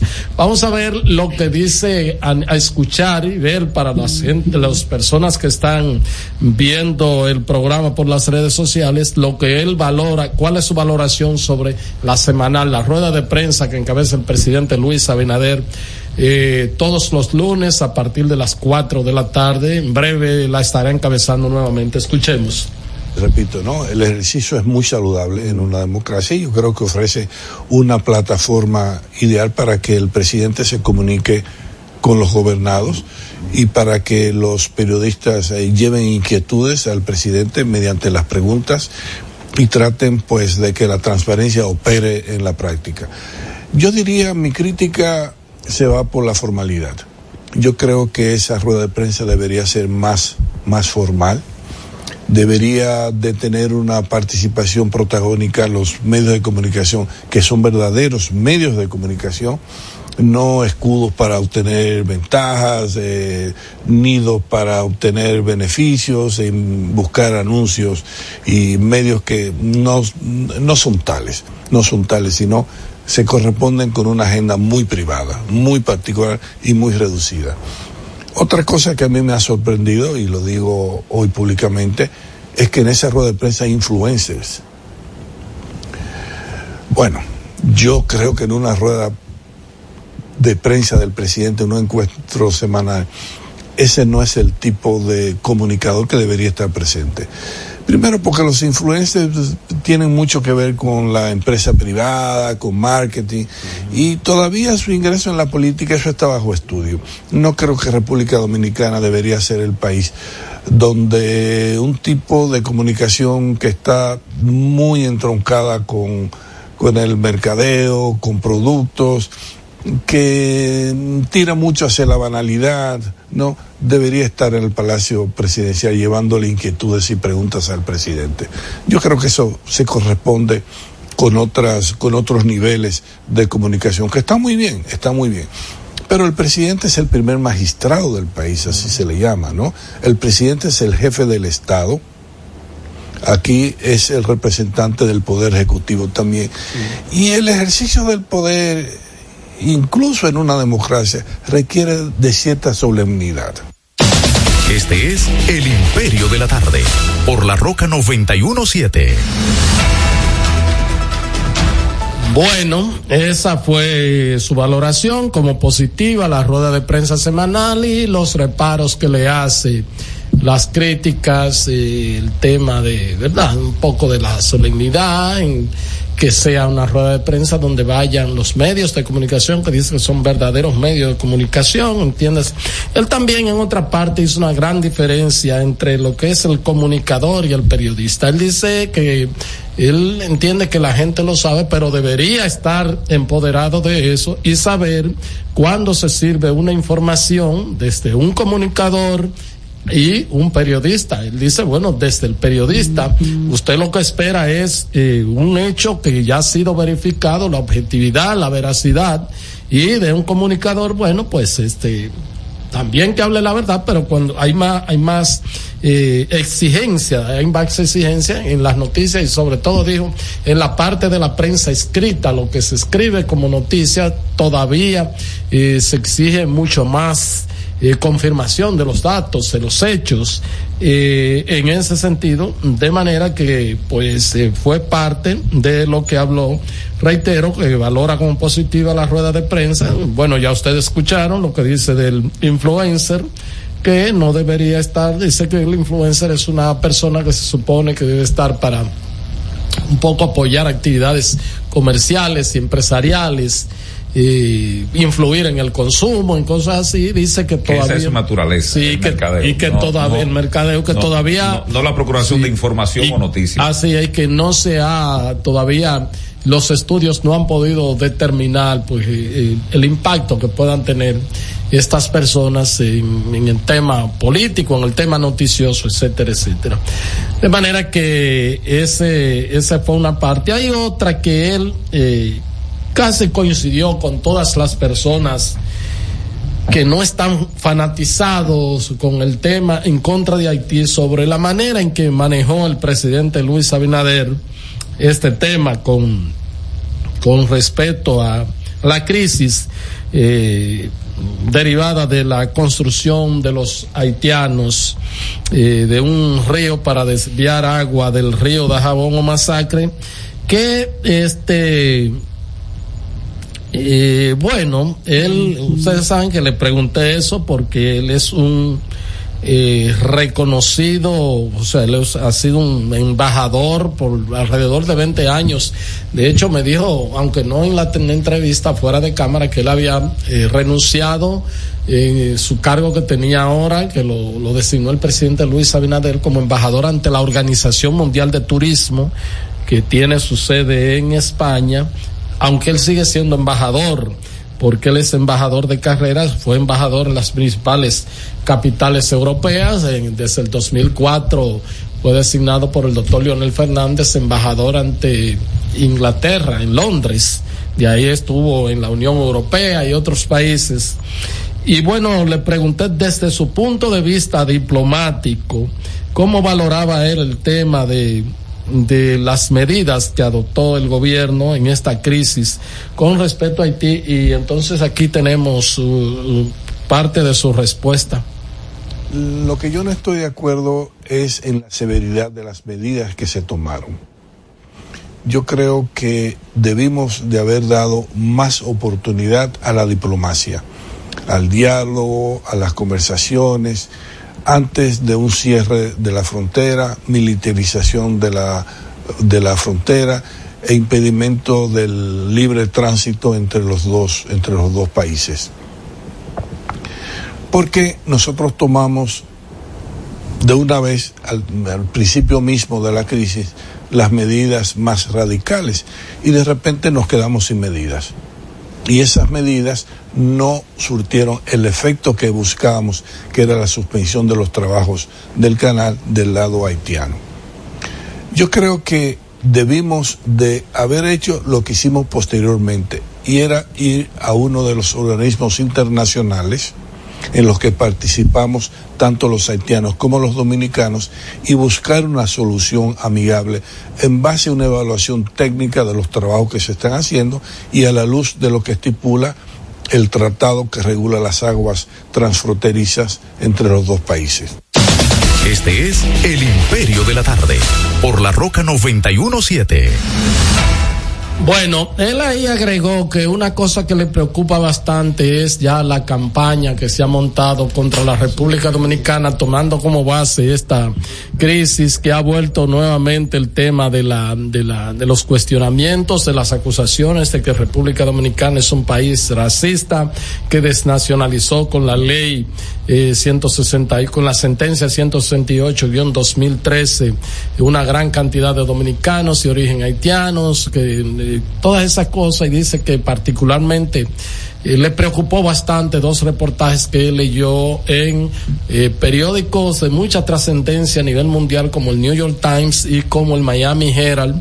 Dice él que claro, todas esas informaciones evidentemente no guardan relación con la verdad, pero ya hay nuevamente un tema que, bueno, lo vivió porque tuvo en muchas ocasiones que responderle a medios eh, y a eh, personas eh, influyentes que eh, daban eh, pues opiniones a raíz de la sentencia 168-2013 y dice que también le preocupa, eh, manifestó su preocupación por el hecho de que en Haití ya se ha galvanizado esta animadversión frente a la República Dominicana a tal punto que un sujeto concejal de ahí de Juanamente dispuso unas medidas, la, la explicó, unas medidas restrictivas con respecto a la República Dominicana, o sea, un país que no tiene, eh, pues, eh, no tiene autoridad prácticamente territorial que cualquiera pueda, un asunto tan serio como es la relación de un Estado a otro, que cualquier eh, eh, diríamos, alcalde eh, o director de distrito municipal, pues esté, estableciendo medidas restrictivas a las relaciones de ambos países. Eh, fue una entrevista que ustedes, todo el que la quiera ver, puede ir a el sitio de YouTube, Héctor Herrera TV, porque la verdad es que eh, Aníbal de Castro es un gran entrevistado. Le pido, les pido disculpa a, a los eh, muchachos, a los colegas aquí, como que hice un poco socializar estos temas porque y, y, como que me he cogido esta media hora, pero ya le voy a entregar este esta programa hora. es tuyo. No, no, le voy a entregar ya la hora restante a ustedes y me voy, voy a callar, voy allá afuera a hablar algo por teléfono y me quedo fuera. No, material de estudio para no. universidades. Y entonces, eso me llamó Napoleón de la Cruz y me dijo que eso tenía que cogerse para las universidades, pero mandarla también a muchos que dirigen medios. Eh, medios no, que, como directores no. No, para Como los socializar el tema, socializar, socializar, ah, sí, no, socializar, lo ustedes. socializar. Miren, lápiz papel. Ese breaking news que yo leí. No, pero es un tema que no, porque es sabes, que venimos. ¿Tú sabes de cuánto es que es el contrato? Sí. ¿Cuánto, Miguel? De, de aquí, ¿Eh? ¿Cuál es el que saca los porcentajes aquí? No, mil trescientos setenta y pico de millones de pesos. Son mil trescientos setenta y tres millones que contempla la parte semafórica. Aprende esa palabra. No, eso puede engañar, eso claro. Eh, vete, no, no, no, Estás escuchando El Imperio de la Tarde por la Roca 91.7. Cada historia tiene un principio, pero el de AES Dominicana se sigue escribiendo. Hoy celebran 25 años generando buenas energías en el país, creando soluciones inteligentes y sostenibles para proteger la naturaleza e impulsar la economía naranja a través del talento joven dominicano. Y aunque se sienten orgullosos del presente, les emociona el futuro que juntos vamos a generar. Continuemos escribiendo esta historia. AES Dominicana, acelerando el futuro de la energía juntos juntos. Señor constructor, en el FOPECOMS seguimos avanzando y ahora estamos más cerca de ti en nuestra sede principal de la avenida 27 de febrero 272 esquina Rosa Duarte para servirte mejor y garantizar la protección de los trabajadores de la construcción. Recuerda que cumpliendo con la ley 686 garantizarás el futuro de tu servidor y el crecimiento de la nación. Fondo de pensiones de los trabajadores trabajadores de la construcción más que pensión. El Imperio de la Tarde, el programa radial que te informa de verdad. El Imperio de la Tarde, un equipo de periodistas y corresponsales sin pelos en la lengua. Sintoniza de lunes a viernes de 3 a 5 de la tarde por La Roca 91.7 FM. Transmisión en vivo a través del portal digital www.pasoapaso.com.do. El Imperio de la Tarde, el Imperio de la Verdad.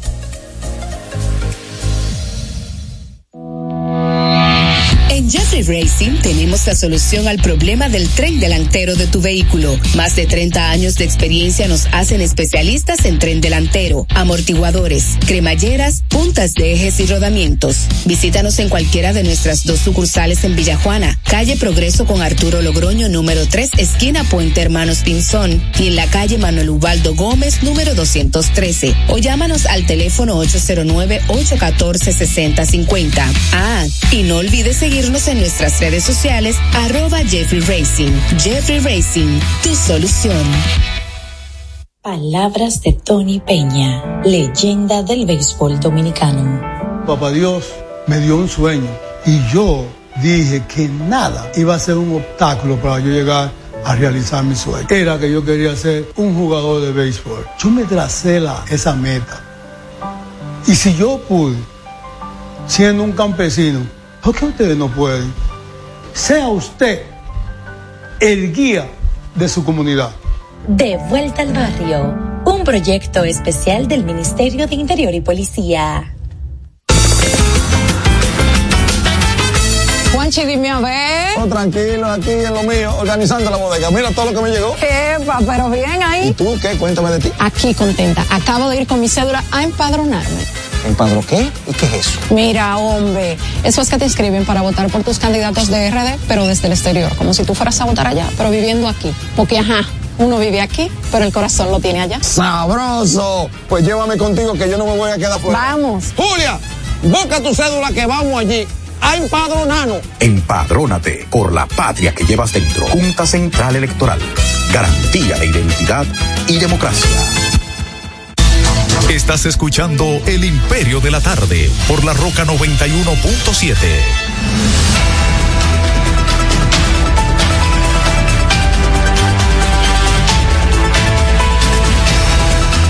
Bueno, son las cuatro, cuatro minutos, cuatro, cuatro minutos. Este es el Imperio de la Tarde. Esta es la Roca 91.7 FM. Recuerden que estamos transmitiendo en el canal de YouTube.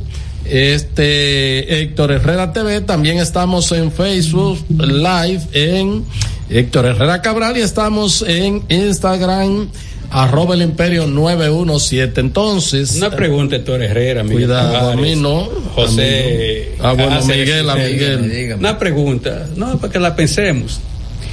¿Por qué si el Ministerio de Salud y la el Servicio Nacional de Salud dicen que la pandemia No, del pero perdón, dejamos un tema sobre la mesa, pues no vamos a. Ah, que está lo de la No, lo de las luces, ¿verdad? Sí. O sea. Miguel, fue que. Miguel leyó la cuestión y me pasó, pero vamos Miguel a eso y después yo hago la pregunta. Yo di un breaking news hace un rato y hablé de la suspensión por parte de compras y contrataciones. ¿En qué consiste el contrato? Ya eh, un término muy bonito, eh, el, el- el- diríamos, eh, el, eh, solamente para, para el Gran Santo Domingo y el Distrito Nacional. Es decir, di- recapitulamos que la Dirección General de Contrataciones Públicas informó este lunes la suspensión del contrato suscrito entre el Instituto Nacional de Tránsito y Transporte Terrestre, Intran, y la razón social Transcor Lat- Latam SRL, ah, que busca la mejora del centro de control de tráfico y la red semafórica del Gran Santo Domingo tras encontrar indicios de serias irregular- irregularidades en el proceso de licitación. El monto en pesos dominicanos estamos hablando de alrededor de mil 370. Pero diga cuántos millones de dólares son, porque no es en dólares, porque aquí ya. Pero, pero es que aquí lo ¿Cuántos millones de dólares son, José? O son casi. Eh, Miguel, porque tiene que tener. ¿Mil cuánto? No eran como. 100 millones. Es como dólares. de. Creo que. Aquí lo tengo. Por un monto de. Veintitantos mil. 317 millones 350 mil pesos. Eso debe Está ser en como, pesos. como 23, 22, 23 millones de dólares por ahí. Creo que son 20 millones de dólares. Por ahí. Y entonces, eh, ellos. ¿Qué era lo que iban a hacer eh, la, la, empresa esta? A colocar semáforo. ¿Qué? Semáforo ¿Qué? inteligente. Qué Recuerden porque, ustedes que, porque que Hugo Vera había dicho. ¿Qué ah, semáforo inteligente? Había dicho por ahí por agosto que a partir de no, octubre, noviembre ya los apagó los tediosos Sí, eh, de- eh, entaponamientos. entaponamientos ya iban a quedar. eh, Lo dijo en de agenda sí, y dijo, habló de ese programa de iban a estar eh, eh, por lo pronto eh, en conjuración, ¿no? Con esta red de semáforos inteligentes que costaban qué eso. Hay una denuncia, hay una denuncia ¿Y qué de una que- persona que fue que cuestionó qué es lo que alega esa, porque parece como que todo lo destapó él, es porque aparentemente el contrato pas- pasó por compras y contrataciones, ¿eh? La operación pasó, ¿eh? Sí, sí, sí, la ¿Eh? licitación pasó. Ellos la impugnaron. Pero pasó Sí, pasó, originalmente. pasó, pasó, pasó. Lo que pasa es que pa- aparentemente encontraron sapos y cacatas en la manera, porque ahí se Yo habla vi- hasta de plagio. Yo vi la todo. entrevista, yo vi la entrevista, el señor, ahora no recuerdo el nombre, pero él es que tenía, o esa empresa de él, la antigua desde que se instaló, que creo que lo instaló este de Andino Peña por allá, por los años, ah, como diría Raulín Rosendo, por los años 1600 creo que se instaló eso. Y entonces él dice ahí incluso que ellos la remozaron para presentarle al presidente eh, lo que sería la nueva modalidad, que ellos mismos la remozaron.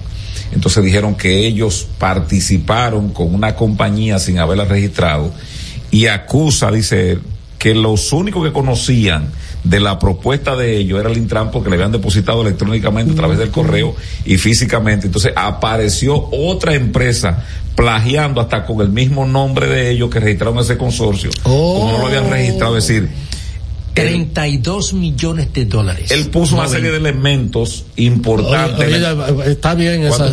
32 millones de dólares al 56 en el día de Calculado ya. Mm. Sí, Mil él no- ni un chele ahí, pero ya calculó eso. ¿Cuánto que queda de eso? ¿Eh?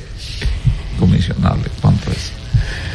Mira, cuando es normal es un 20, cuando la cosa es limpia. Pero si es, si es como dice, como denuncia el señor y como compras y contrataciones le echó para atrás, eso es un moché por moché. Y Abelino que diga ahí, ¿qué, qué, Moché qué significa moché por moché? En el, en el bajo mundo, eso me está poniendo. En el bajo mundo. Sí, porque, porque cuando es normal, ¿verdad? Un 20, un 15 y, y si es muy alto un 10 el monto, mientras más alto, ¿verdad? Eh, si es normal, si las cosas se hacen como Dios manda, pero cuando es así, cuando es así, generalmente hay un moche por moche. ¿Cuántos casos de contratación ha objetado esa dirección en estos tres años? Bueno, la mayoría de que, que a ellos objetaron fue Eso- la parte de, de educación, sobre todo. Pero no ahí- que eh, el Intran desde que se creó está creando ruido. Sí, claro. que Porque la señora que estaba ahí, este, la Bueno, señora de los Claudia- Santos, Claudia Francesco. sí, ella también ese asunto, ustedes recuerdan que dio un, un ruidito con la contratación de los talleres para la No, verificación no, de no, los no, vehículos. perdón, te corrí en el aire. Un ruidito, no, eso fue un escándalo. Ah, gracias Abelino, dame la mano. Y se dice que inclusive di que ni siquiera era ella que estaba metida en eso. ¿Y quién era? Porque tú nada más dices cosas aquí, pero no señala.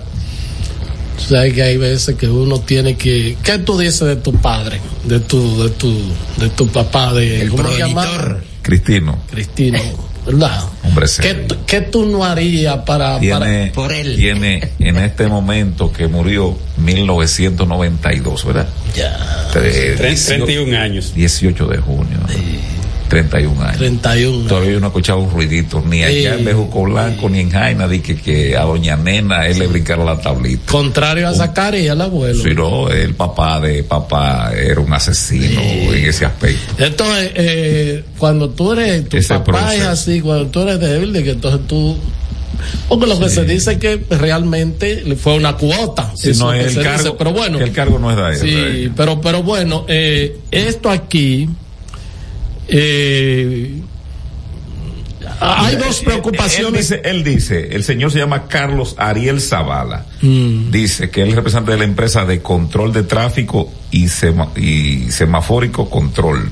Mm. Dice que en el Instituto Nacional de Tránsito, Transporte y Terrestre han organizado una licitación fraudulenta en que Esa fue la excluyeron denuncia sí, que a, la- a las empresas con experiencia en la materia y calificaron a una empresa de carpeta con siete meses de creada Oye, eso, y le espera, espera, asignaron espera, espérate ahí, porque que tú, tú Siete meses. espérate. Es la información. Espérate, no, pero con la información, o sea, tú, si tú estuvieras leyendo un noticiario, está bien, pero aquí, aquí hay un panel de gente. Tienes razón. Sí, o sea, Siete meses, no. siete meses de, de No, creación. no. Siete mesinos. O sea, una empresa de carpeta, porque ya no es de que, que tiene experiencia ni nada por el estilo. Y además, si truqueó todas esas cosas, según se denuncia este señor, y que dentro de otras cosas, pues plagió, que lo preocupante, por eso es que digo, Espérate, dice él, dice el señor, pero no solo eso.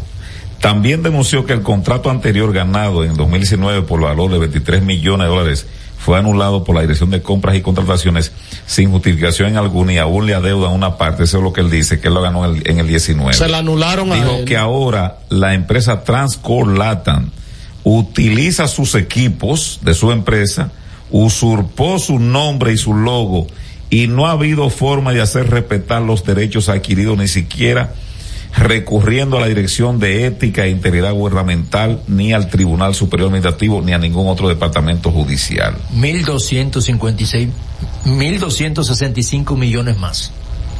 Ya. Mira, ¿Tú sabes lo preocupante que ¿Qué es preocupante, Herrera? Porque yo te voy a decir también cuál es mi preocupación. Y ahí volvemos inclusive a lo que a lo que hablaba Aníbal de Castro sobre la, la el, el papel de la prensa, porque este hombre se había cansado él de reclamar sus derechos y de pedir que- y, eso no se le hizo caso. Ahora cuando salió un reportaje donde en acento verdad que sí en acento salió un reportaje. Entonces a partir de ahí Carlos Pimentel que le había dado Y, compras y contrataciones yo vi la entrevista, él le llevó cada uno de sus documentos al señor este Fausto Rosado Fausto. y le decía, tú tienes documento de eso.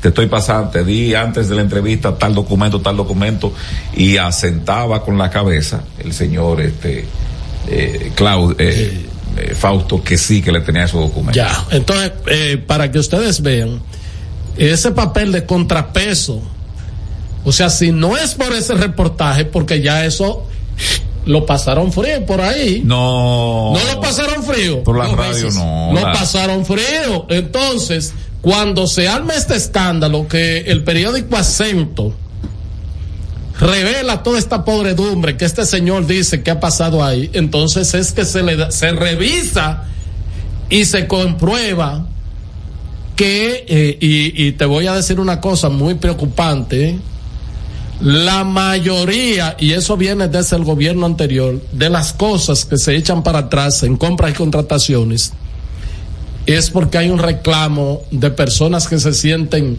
eh, Afectadas. pues, afectadas en un proceso de licitación, pero ya han pasado en la mayoría de los casos. ¿eh? Si este señor no da la cara y da el frente por esto, ya eso se, se, se estuviese ejecutando prácticamente.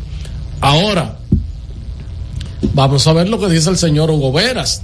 ¿Verdad que sí? Bueno, es un hombre de... Ante esta denuncia, Gobera, bueno, explotó, dijo que iba a someter Que lo a este iba a señor. someter, Parece así. que lo están esperando todavía en la Pero fiscalía. ¿y qué es lo que van a someter, a someter si ya, eh, como dicen en mi campo, somételo, ¿qué es lo que van a someter si, si ya eh, compras y contrataciones le ha dicho que es verdad todo lo que él dice? Porque al echar para atrás todo eso, lo que está diciendo es verdad.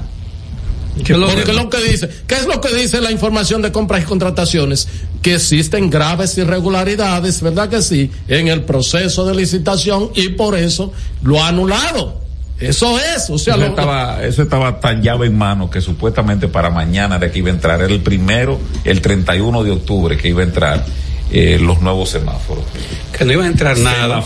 Ah, pero, No, no, no, déjame, es pero déjame decirte una Es un cosa. engaño, Miguel. Espérate, una- ¿en cuándo? Eh, eh, el 31 de octubre. Mañana. Mañana. Ah, pues eso implica que ya ese, pro- ese, ese, eh, ¿Estaba ese- adjudicado? eh, ya no adjudicado y se hizo erogación de fondos porque no es verdad que nadie de que va a comenzar un proyecto si no ha habido un dinero, si no ha habido un avance. Ni Cuidado traer con cuatro nada eso. más, solamente cuatro no. ¿Eh? ¿Cuántos semáforos no? Va a traer muchos. No, claro, lo que sea, pero ya tú primero cuando adjudica y para una gente comenzar a instalar, ya la primera partida son dos contratos se estipula, qué sé yo cuánto, un 60%. Eso es como los astros. Eso es un 60, un 70%. Entonces 30 ya al final de entregar el proyecto porque realmente tú no tienes todo el dinero para tú adquirir los semáforos, los equipos, contratar los software y todo La eso. Lo que implica que si, como dice Miguel, ese programa ya iba a entrar ahora el 31 de octubre. No, no, no, no, no, no lo digo yo, espérate. Hay gente capacitándose en ese sentido. Lo dijo el director No del lo Intran, digo fue. yo, eh, yo estoy repitiendo. Mira, por ejemplo, él fue al periódico El Día eh, en junio 9 del 2023 y dijo esto. Hugo Veras, director del Intran, enfatizó en que trabajar para mejorar la situación del tránsito y transporte. Es el pie de foto. Entonces dice, Santo Domingo, quítate de ahí. A partir de agosto, dice él, la dice aquí, la movilidad del Gran Santo Domingo comenzará a experimentar una mejora en el flujo vial con la inauguración de la primera etapa de las redes de semáf- de semáforos inteligentes que implica una inversión de 1.317 millones de pesos. Hugo Vera, director del Intran, apuesta a que con esta iniciativa que motivó el apoyo de Wise, Google, se logra sincronizar, monitorear, administrar de forma perfecta esos artefactos y permitirán al conductor, oye esto, Avelino, que te va a gustar, inclusive saber en qué tiempo llegaría no, yo escuché al destino que escoja. No. Ya esa nota está en cinco periódicos digitales. Ya, eh, decirle a Hugo que hace rato que Waze te dice a ti. Claro. No, pero decir lo siguiente, al margen de toda esa Aquí plataforma hay unos mil cuentas de Wise en funcionamiento. Nosotros alimentando el sistema y el comportamiento de los ciudadanos junto a la sincronización de los semáforos por obligatoriedad te sacará a los agentes de la DGC de los semáforos. Yo escuché, de, eso, yo escuché esa basura no, que dijo yo lo que quiero, un momentito. Un Porque eso es pura basura, un, no, no, no, un momentito. un momentito, pura basura. un momentito, un momentito, vamos a profundizar esto. Pues profundizando que estoy, me estoy yendo al fondo. No, no, vamos. No, está imputando, Herrera. Dile. Pues, es una imputación. No, no, eso es pura basura, porque yo lo escuché. No, no, no, pero espérate, espérate, espérate un momentito. Cuando entraba el proyecto en, operación. Un día como mañana. En agosto 30, y una parte importante a partir de mañana. 31 de octubre. Entonces, eso implica que ya hubo avance. Esto es de por otro lado. No, es que ya se ha consumado un fraude.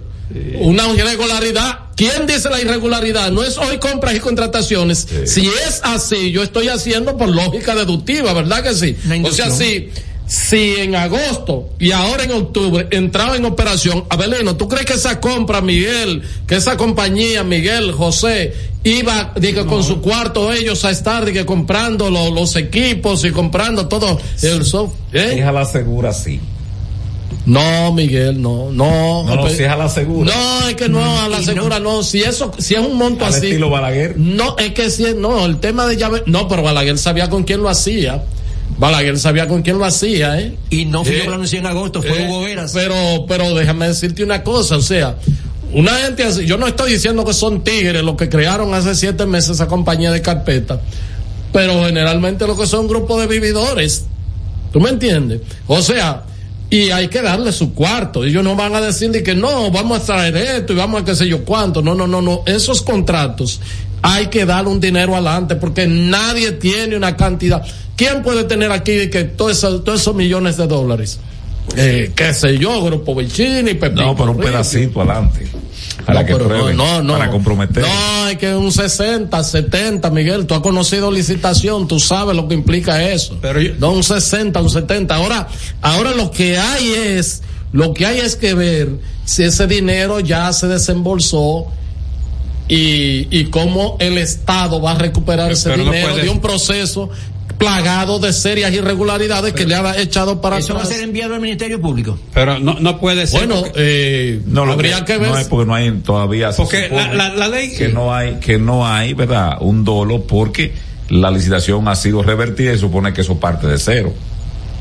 Pero es que ahí es que yo voy a mí no nadie me ha sabido explicar pero la ley, la ley 4106 es clara. Déjame, déjame yo hacer, hacer nuevamente la pregunta. No, no, yo creo, sé que tú vas no, no, es que creo que me, me, no.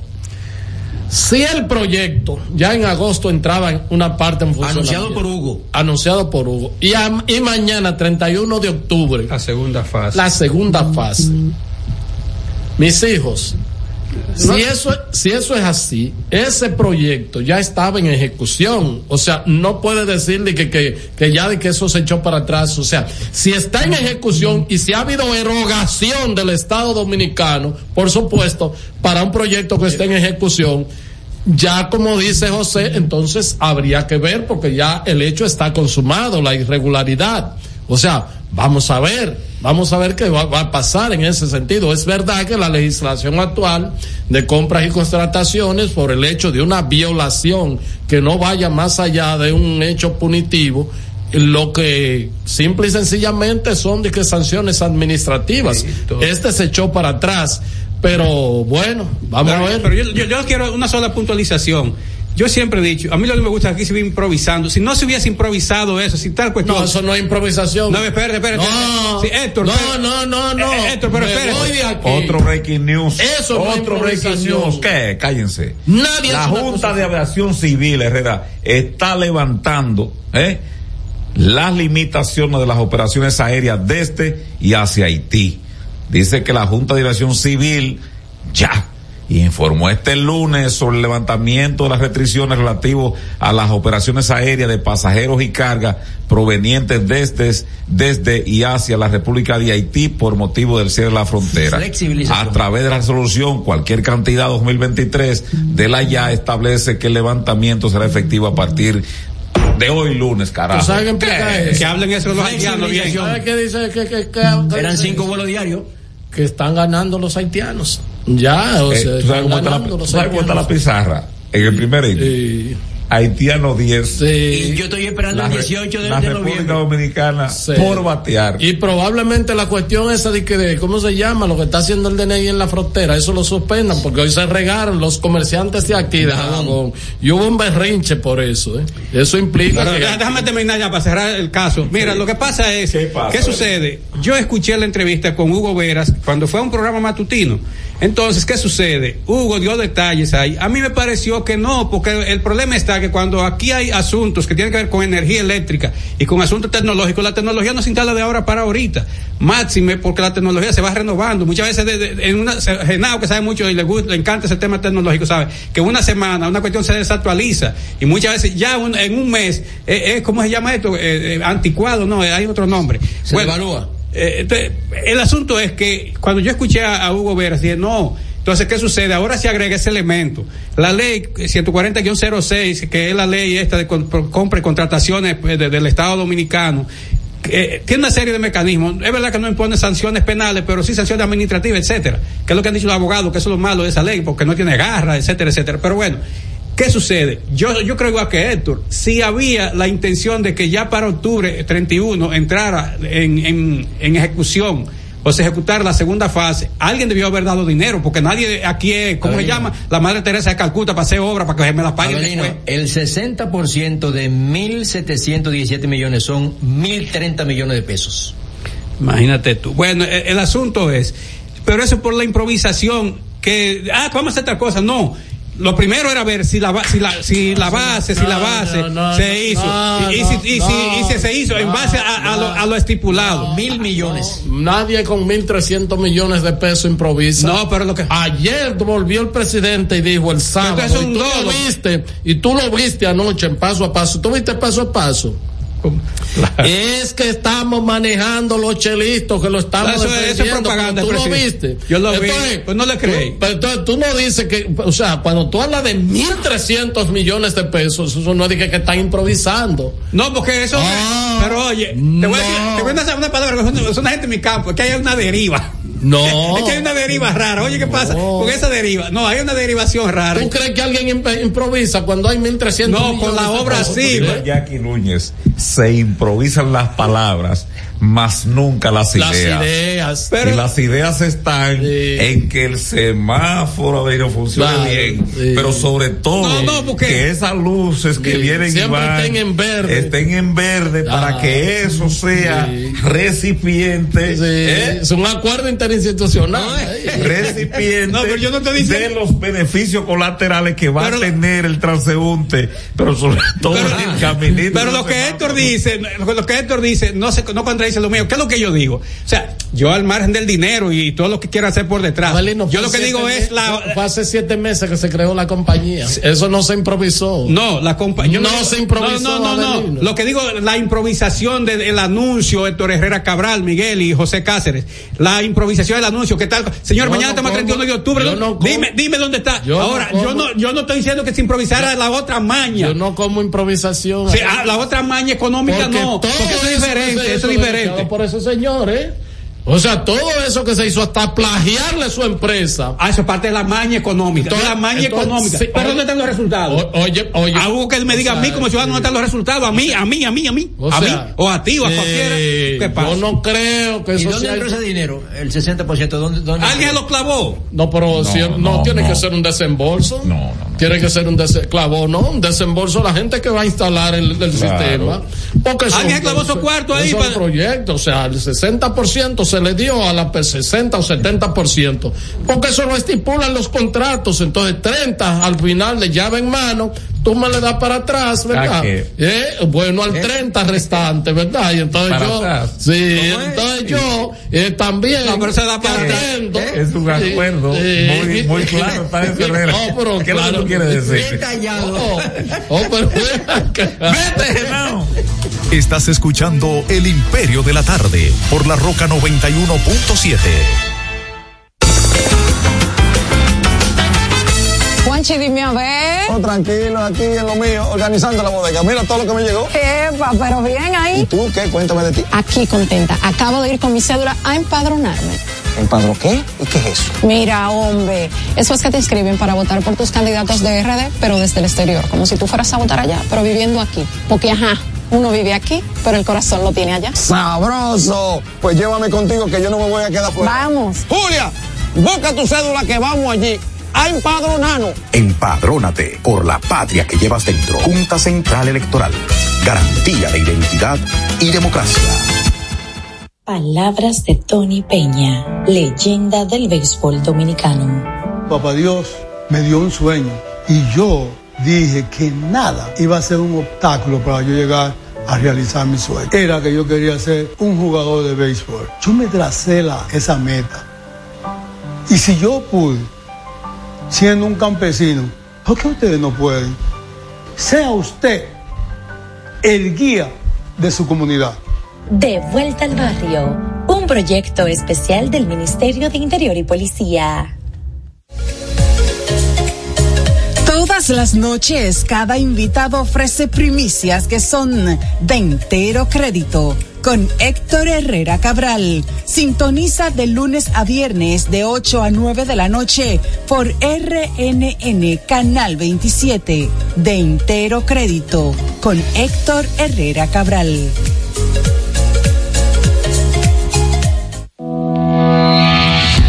Racing tenemos la solución al problema del tren delantero de tu vehículo. Más de 30 años de experiencia nos hacen especialistas en tren delantero, amortiguadores, cremalleras, puntas de ejes y rodamientos. Visítanos en cualquiera de nuestras dos sucursales en Villajuana, calle Progreso con Arturo Logroño número 3, esquina Puente Hermanos Pinzón, y en la calle Manuel Ubaldo Gómez número 213. O llámanos al teléfono 809-814-6050. Ah, y no olvides seguirnos en nuestras redes sociales, arroba Jeffrey Racing. Jeffrey Racing, tu solución. Y siguiendo con el City Tour de la Gran Manzana, a la izquierda los mejores pasteles en hoja de los Heights. A nuestra derecha venden un sancochito calientico como la isla Very Good. Y al frente, el banco que llegó a los países para estar más cerca de los suyos. Porque donde haya un dominicano, ahí van a estar con él. Único banco dominicano en Nueva York. Ban Reservas, el banco de todos los dominicanos. Señor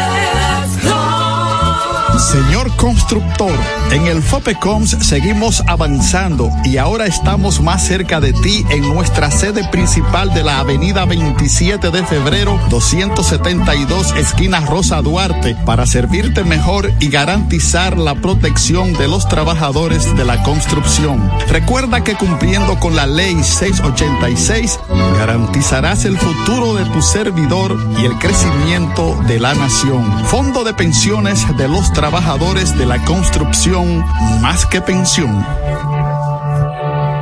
Cada historia tiene un principio, pero el de AES Dominicana se sigue escribiendo. Hoy celebran 25 años generando buenas energías en el país, creando soluciones inteligentes y sostenibles para proteger la naturaleza e impulsar la economía naranja a través del talento joven dominicano. Y aunque se sienten orgullosos del presente, les emociona el futuro que juntos vamos a generar. Continuemos escribiendo esta historia. AES Dominicana, acelerando el futuro de la energía juntos. Este es El Imperio de la Tarde, por la Roca 917. En El Imperio de la Tarde, la cita con el periodista Nelson Encarnación.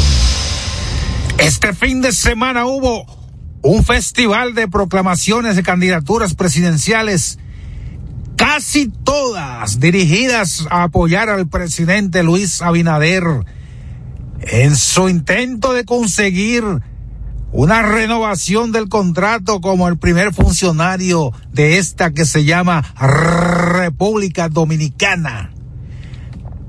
Casi todos esos partidos que proclamaron a Luis antes hicieron lo mismo, pero en beneficio de los candidatos morados. La mudanza se debe a quien tiene el lápiz para firmar algo que comienza de la siguiente manera. En ejercicio de las atribuciones que me confiere el artículo 128 de la Constitución de la República, dicto el siguiente decreto, etcétera, etcétera. Esa es una lealtad al presupuesto nacional. ¿O no? Termina la cita. Este es El Imperio de la Tarde, por la Roca 917.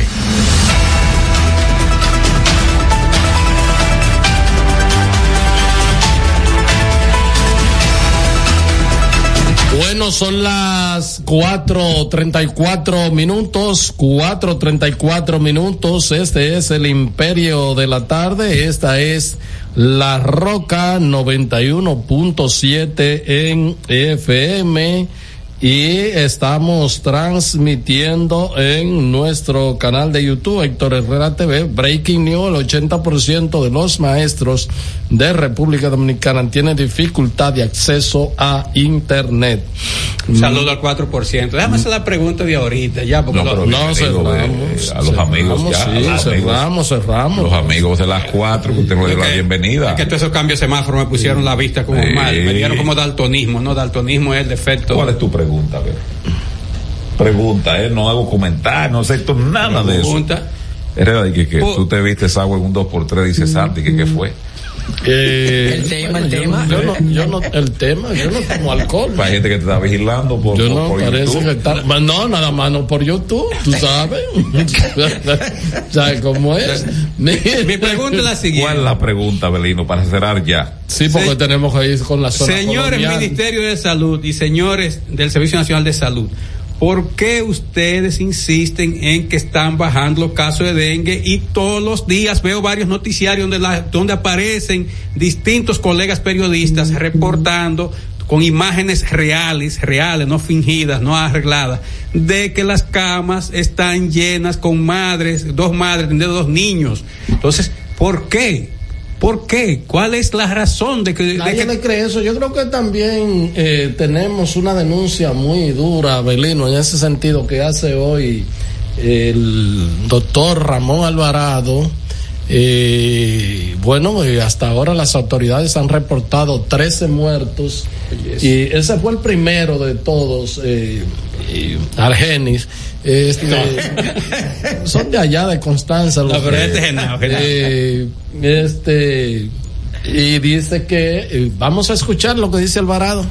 Entonces, ¿cómo es que si en Santiago solo han muerto, que dicen los medios ocho? ¿Cómo es que en el país solo han muerto 14 casos? O sea, realmente del dengue han muerto más de 50 personas. Más de 50. ¿Usted tiene esos reportes? Eh, ¿Cómo, cómo Sí, de, cuando nosotros hemos ido recogiendo la muerte de todas las provincias y de todos los pueblos, eh, suman más de 50. Lo que sucede es que hay un elemento. Las autoridades te dicen muerte compro- de dengue comprobada o comprobada de dengue. Bueno, lo que dicen los epidemiólogos es que cuando hay una epidemia de dengue en este caso, todos los casos que le lleguen a usted como médico con fiebre, dolor eh, muscular, dolor articular, dolor retroarticular, o sea, con los síntomas de dengue es dengue. En una situación de muchos brotes y de epidemia, usted no tiene que esperar y que confirmar los casos. Clínicamente es dengue. Desde el mes de agosto, y tal vez un poquito antes de la semana 32 empezaron a subir los picos de dengue. Y ya en, en agosto el dengue había subido en más de un 50% comparado con la misma semana del 2022. O sea, en el 2022 para agosto habían 4.630 casos y para agosto del 2023 habían 8.460. Eso no le llamó la atención a las autoridades. ¿Y cuándo reaccionaron las autoridades? Bueno, cuando ustedes de los medios de comunicación empezaron a llamar la atención, cuando la, población, la población se vio desesperada y cuando empezaron a desbordarse los casos.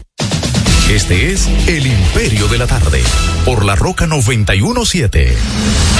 Bueno, ahí está este eh, en otro orden, señores, antes de pasar a los amigos interactivos, ¿verdad que sí? Grupo canalla que nos sigue. No, no, no, hay gente muy seria, no hay gente muy seria. No hay gente muy el seria. gallero. Pero no, Ahí el- está la No, Gallero es un tigre. Está también Felipe. Brito. Sí, No, no, Brito es serio. Brito es un hombre serio. Mira, este, señores, vamos, eh, la gente que hemos viajado en algunos países donde hay ciudad intramuro, ¿verdad que sí?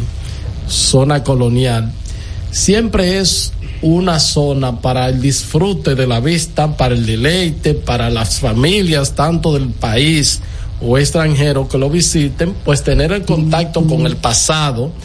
Generalmente hay bares, hay restaurantes y si hay un poco de música, casi siempre es una música menos bullosa, o sea, son- es un área, es un área de esparcimiento con característica muy especial hacia otra zona que usted tenga de discoteca y de todo lo eh, eh, por el estilo.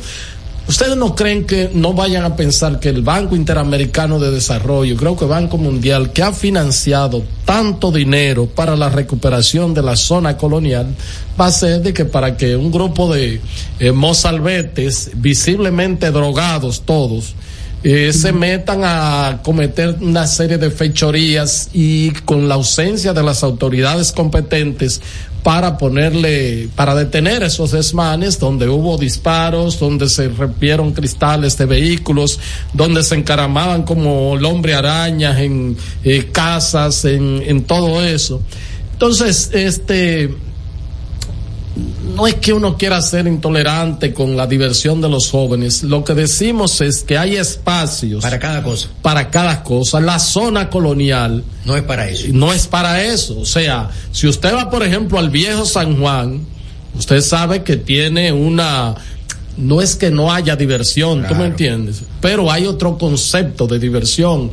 Igual tú vas a Europa, a esos países, si tú vas a la, la, la parte más, eh, de, de- de más eh, tradición cultural que viene de, desde antaño, y tú te encuentras con una serie de, de- de bares, con una serie de, de restaurantes, con una serie de, pero también gente tocando, cantando, Bohemios. y bohemios, etcétera, etcétera, etcétera.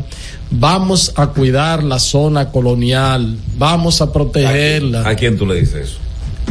Tanto al Ministerio de Turismo, que es responsable de esa zona, ¿verdad? A tal punto que lo que me dicen que la oficina, que, le- que el ministro de Turismo no ¿A despacha desde le la dices eso? ¿A institución. quién tú le dices eso? ¿A Al, Ministerio de Turismo, que hay una politor, y a la Policía Nacional también. Ah, pero ellos no están vendiendo la 42 como la máxima representación cultural Ah, pero de la dominicanidad. 42 tú la Ah, pues entonces ya la bajaron para allá. Y las autoridades de la ciudad, las autoridades de la ciudad, la Eh, alcaldía. Bueno, porque tampoco la alcaldía podría tú no ser oíste- como autoridad, pero eh, las policías municipales no.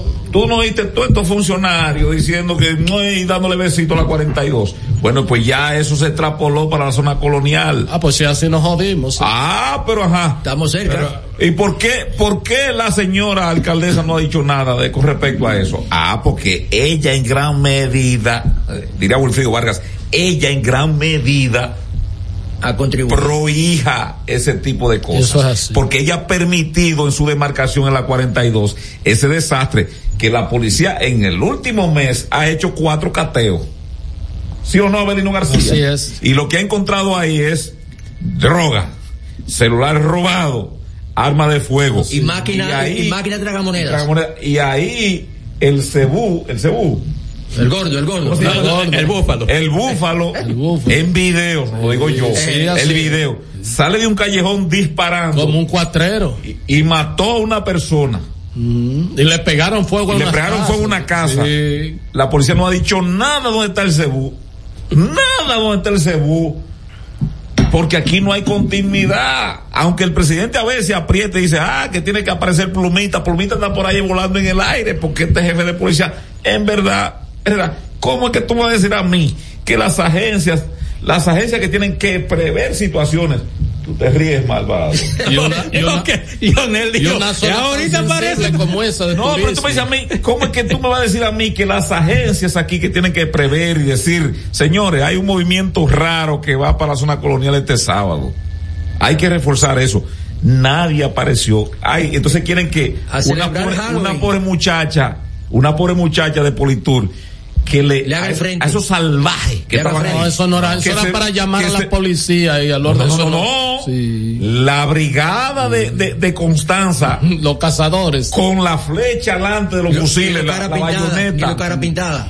No, ¿En serio? Sí. Señores, esa gente estaban en trance. Sí, en trance. Los vehículos, a un pobre señor lo vi esta mañana. Él presentó el vehículo de Tolerera. Se lo destrozaron. No, si él hubiera estado dentro del vehículo, Sí, él tuviera ahora, muerto. tuviera era una plancha, porque en la capota la bajaron hasta los Sí, asientos. sí. Pero yo lo que digo es también esas hiperevacuaciones. Porque ¿dónde se cuenta gente tanta ma- materia fecal para echar a la calle? Porque todos te pusieron ahí, parece que dieron fue como un, unos laxantes y una orinadera. Yo escuché a una pobre señora dando el testimonio. Me dijeron, déjeme entrar, que me estoy orinando. Pero ve acá, pero algo le dieron. Ah, ¿Qué droga fue? Bueno, porque es que esa gente se meten de menos bebidas alcohólicas. Porque el que se da su humo, es verdad que medio se pone necio, qué sé yo qué. No, pero, eh, pero que el bebé rombo se, se pero, atonta. pero sí, sí, pero Y estos tigres lo que hacen es que se ponen hyper, es Miguel, ¿verdad que sí? sí. Sí, entonces. Pero eh, Herrera, pero no, ese- no, no nos quejemos.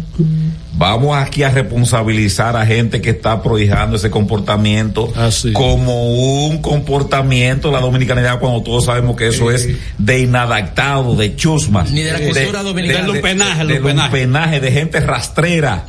Y entonces han querido vender la 42 porque esa expresión del sábado en la zona colonial es lo que vive la gente trabajadora de Capotillo todos los días. Claro. Y nadie vaya. Y entonces, un tolete que todavía tiene mucha influencia, como el señor Macarrulla, quiso presentar esa vaina. Que hizo, Como- no, que lo, que lo- que hizo una, una apología. pero quiso presentar yo- eso. pero nosotros lo dijimos aquí Sí, pero está bien, Herrera. mira, Pero él quería lavarse la cara. el y dijo, de él y dijo de que, a él le gusta un sujeto que se llama, que, que canta, eh, ¿cómo es que se llama, Genao? El oso yogi, que canta de que el piropiropi, que es el tema que él le gusta.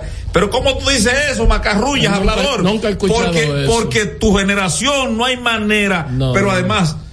Tu estatus social y económico no es verdad que tú vas, a- no hacen va- esquina, vas a no rebajar a eso. No Pero esquina. tú sabes- Habladorazo. Pero tú sabes para qué fue eso. Para lavarse la para imagen. desviar el tema de la, de, de la, de la Ah, pero, vinculación. pero ¿y qué tú crees? Que esos muchachos hacen cuando, cuando la alcaldesa anda, anda con preconizando y aupando ese tipo de comportamiento. ¿Qué tú crees que esos muchachos Sí, hacen? claro. Y cuando, cuando Macarrulla, que era el segundo aborto con más poder, que todavía tiene poder, y dice que eso, que eso es, que eso es vendible fuera de aquí. Para exportar. ¿Cómo hacen esos muchachos? Sí, no, no, no, no, Ellos Y en el Ministerio de Cultura también dijeron eso. y, y muchísimos otros funcionarios que Eh, sí, Miguel. Eh, hola. Breaking News, Víctor Suárez revela que hay un grupo en el comité político del PLD que está negociando impunidad. Hablador. Hola. Buenas tardes, canalla. Hey, Ah, Felipe. Oigan, si el indeseable que le hace daño todos los días a este país, a ese país, a República Dominicana, eh, a los FOQ o a los foques, no se pone a joder con los 200 mil pesos, usted puede estar seguro que el 75% de esa gurrupela no iba para allá. Del fango, del lodo, de la gleba, de la baja plebe, no iban para allá. Eh, endrogados todos, se van drogados de la 42. Eh, a los FOQ ese hay que eh, tratar de ponerle sus reglas y mandarle una investigación. Bueno, hola. Buenas tardes. Saludos. Hola. Mira, este un breaking news, obrero bloquea. Adelante. Sí. ¿Cómo está? Saludos, buenas tardes. Adelante. Se cayó. Saludos, buenas tardes. Eh, la rancha. Saludos. Ah, pero la rancha tiene gente que le llama para él después coger Sí, la llamada. claro. Ah, pues tiene asistente. mismo, Dale la rancha. Eh, vamos a, a recordar a Álvaro como un típico. Cada mañana los dominicanos despertamos esperando otra mentira del gobierno. El intelectual Miguel Guerrero. Bueno. Pero ¿y cómo es? No entendí. Y está eso un, un Twitter que subió López Mira que, que un breaking news dice que obreros están bloqueando la carretera que comunica Enriquillo Pedernales, dice el diario, el nuevo diario, que la vía desde las seis de la mañana en reclamo de supuestos pagos atrasados, según informaron a ese medio. Es decir, pues están boicoteando para que le paguen. Eh, señores, miren. Hola. Ustedes muchas veces, porque como, eh, mire, eh, eh, en, lo- en los, en los medios de comunicación, como está montado la mayoría, han montado, no se percatan de la cosa que le pasa, que le, que le pasa al peatón. Al ciudadano de a pie. ustedes, los invito a ustedes a que se den un paseo un día a pie, a pie, el día entero. Miren, aquí se roban la tapa de los filtrantes, Eso es así. de, la- de las de las alcantarillas. Entonces, eh, viene una, viene alguien, le pone eh, como una goma, o, eh, tabla, o sea, eh, eh, tabla, o sea, como un aviso ¿verdad? para que se, para que avise a la gente. Pero entonces, el- viene el ayuntamiento, ayuntamiento, la quita, y porque se ve, y que porque se ve feo eso. Entonces, ¿qué diablo vamos a hacer? Porque yo me recuerdo que ponían una tapa como de plástico reforzado, que ya eso no se hace. No sé por qué.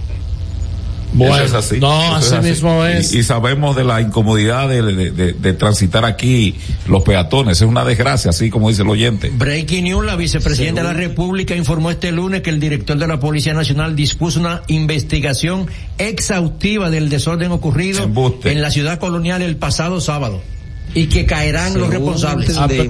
y vimos en una publicación que hizo el reconocido influencer a los Roques, como dice mi amigo, el señor dijo que iba a esconder 200 mil pesos en la zona colonial y que el que lo encontrara eran de él.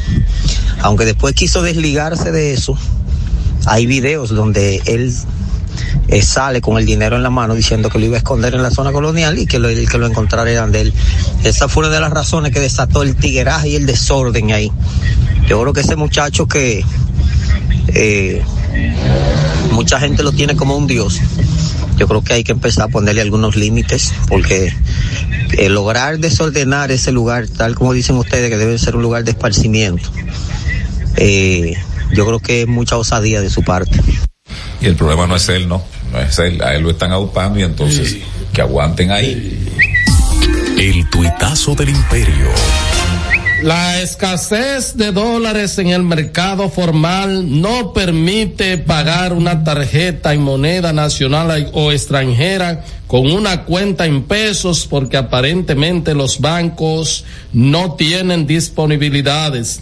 Estamos en presencia de una tasa de cambio mantenida fija artificialmente. Eso lo dice el ingeniero mejor eh, productor de programa, director de noticiario de televisión, maestría en economía y fue miembro de la Junta Monetaria, Ramón Núñez Ramírez.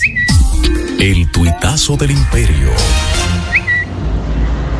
a los Quijotes de la Mancha de la tarde, el Imperio, Miguelito, Abelino, Joseph, Herrera. Miguelito, en honor a la verdad, el comandante de la, de la policía turística ahí en la zona colonial, el coronel Sosa, un tremendo oficial. Ahí nosotros estábamos de temprano, eso de las dos de la tarde, lanzando unos tragos, unos compañeros y unas damas. Eso se salió de control a partir de las cuatro. Estábamos con una fémina ahí compartiendo. Yo no sabía que el señor Alofoque había puesto supuestamente 200 mil en cajetilla dura de que al que lo encuentre. El compadre, el primo mío y yo dejamos las mujeres solas y comenzamos a buscar los cuartos. Abelino no encontramos ni uno. ¿Qué sé? Yo estoy casi mente demandando a los foques. A los foques, no nos haga eso, mijo. Así no. Eh, Lo sí. que no sabíamos es que él. Eh, no, que- no he buscado nada. lo, que, dale. lo que no sabíamos que el amigo, el amigo gallero, eh, conoce tanto a los guardias que el coronel Sosa. Pero lo que yo digo es, eh, Manuel Jiménez tiene una impronta muy, muy loable en materia cultural. Así es. Eso sí no lo, no lo- que tal vez sea la única cosa buena que haya hecho Manuel, lo más No, probable. pero eso es así. Eh, tal vez ha hecho otra cosa buena, pero lo más visible. Ser decente en lo administrativo y eso, Sí, ya. Lo más visible es el bar de Chencha, que es una, yo diría que es un, un proyecto que ojalá se reforzara en materia de apoyo desde el gobierno central como Bonje y que eso se replicara. Para el sano No, entretenimiento. no esa desgracia de la 42. Eh, no, no, no, eso no. Pero lo de, lo de Manuel con el bar de Chencha, lo de Santiago que no tiene apoyo, me parece que tampoco tiene apoyo porque a ver como que no le gusta tampoco el son, me da la impresión. Él apoya el Él lo apoya, sí. pero bueno, no ha dado la difusión que se amerita. Porque eso puede ser una marca Santiago, más que El- el cualquier bar de otra. Queca. El bar de Queca. Voy para allá, vengo contigo. este domingo vamos para allá, sí. ¿Qué? Esto era no va. no se da su trago. El tuitazo del imperio. Llegó el momento de pasar revistas a pactos, contratos, talleres, conversatorios y firmas de acuerdos interinstitucionales en el imperio de la tarde. Bueno, vámonos con los acuerdos y además capacitación. Este, el Instituto Nacional de Tránsito y Transporte Terrestre y la Asociación de Establecimientos de Comida Casual y de Servicio Rápido ADECOR. ¿Cómo? Vuelvo otra vez atrás. Es nueva esa. El Instituto Nacional de Tránsito y Transporte Terrestre, Intran, y la Asociación de Establecimientos de Comida Casual y de Servicio Rápido, ADECOR, firmaron un acuerdo de cooperación interinstitucional que busca llevar seguridad vial van a los eso. Deliveries del Distrito Nacional, claro, ahí va, y la provincia de Santo Domingo. El acuerdo busca la preparación y formación del personal de recursos humanos y los coordinadores de capacitación y desarrollo de las empresas casual y de servicios rápidos a través de la Escuela Nacional de Educación Vial N-Vial con el programa educativo Seguridad Vial y Manejo Defensivo. El objetivo principal es de la capacitación consiste en formar multiplicadores designados por ADECOR que puedan ofrecer charlas, esa cursos, ahí, orientar a los nuevos empleados y además este enseñarle cómo eh, se manejan las comidas en dicho movimiento. Eh, la información, la, Mira, Hugo, el acuerdo lo rubricó Hugo Veras, quien dijo que para el gobierno la educación es primordial en el tema de seguridad y la semaforización y en ese sentido se dan pasos agigantados. En- es por eso que se inició Eso ahí, la educación. Mira, Hugo, oye, yo no sé quién fue la contraparte tuya en esa porquería de acuerdo. Déjame decir lo siguiente. No, no, Etienne, Etienne Sánchez se llama. ¿Cómo? Etienne Sánchez. Imagínate, ni, ni tocayo tiene, pero quiere decir lo siguiente, a ti tiene o este, o estén, como te, tú te ¿Qué llamas, no importa. Ah, el padre Láutico. sí, correcto. El padre Láutico. oyendo y el cherry de allá. El, padre Láutico una vez, leyendo a Duarte, le dijo, y eso, y leía de todo, porque era jesuita. Entonces, pero dijo lo siguiente, Hugo, aprovechemos el tiempo y no seamos, no seamos tan vivos. ¡Vete! Los conceptos emitidos en el pasado programa son responsabilidad de su productor. La Roca 91.7 FM no se hace responsable. Y ahora la situación mundial en 90 segundos.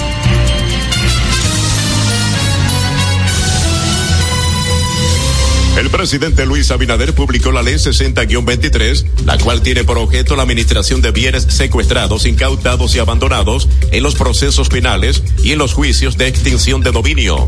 El nuevo texto legal había sido remitido desde el Senado de la República el pasado miércoles 25. Y finalmente, en Bonao, la vicepresidenta de la República, Raquel Peña, encabezó la inauguración del Centro de Atención Integral a la Infancia y la Familia instalado en el Centro Universitario Regional del Cibao Central, recinto Bonao UAS, que integrará a 170 infantes, hijos e hijas de las estudiantes y colaboradores de la Casa de Altos Estudios. Detalles en nuestra próxima emisión. Soy Tony Morales. República Dominicana, país con mayor abastecimiento alimenticio y bajos precios de América. La canasta básica alimentaria de la República Dominicana es hoy la más baja entre Centroamérica. Estamos más bajo que El Salvador, que Panamá, que Honduras, que Nicaragua, que Guatemala y que Costa Rica.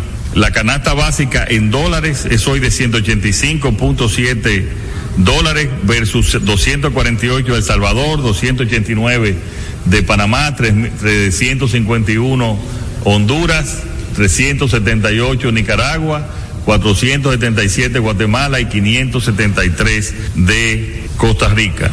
Luis Abinader, transparencia, eficiencia y honestidad. Dominicanos con la democracia y la transparencia. Uniformes Batiza, única tienda con todo tipo de uniformes en existencia y por encargos. 42 años siendo líderes en el mercado dominicano, en la venta al detalle y al por mayor de uniformes tradicionales y personalizados, bordado, serigrafía y sublimación. Visítanos en cualquiera de nuestras sucursales en Santo Domingo, Avenida Mella, Naco y Punta Cana. Síguenos en las redes sociales, arroba Uniformes Batiza. Tu imagen corporativa en manos de expertos. Uniformes Batiza peso el millón. Ahora en Superquino, un peso es un millón. Todos los días, no te pierdas eso. 25 millones por 25 pesos. Eso sí está bien. Un millón por un peso. Superquino de Lexa, un peso es un millón. ¿Y cómo es eso? Ahora Superquino TV de Lexa te da 25 millones por 25 pesos. Juega Superquino TV, el fuerte de Lexa y gánate 25 millones por 25 pesos todos los días. Santo Domingo escucha, Santo Domingo escucha 91.7 FM. La Roca, más que una estación de radio.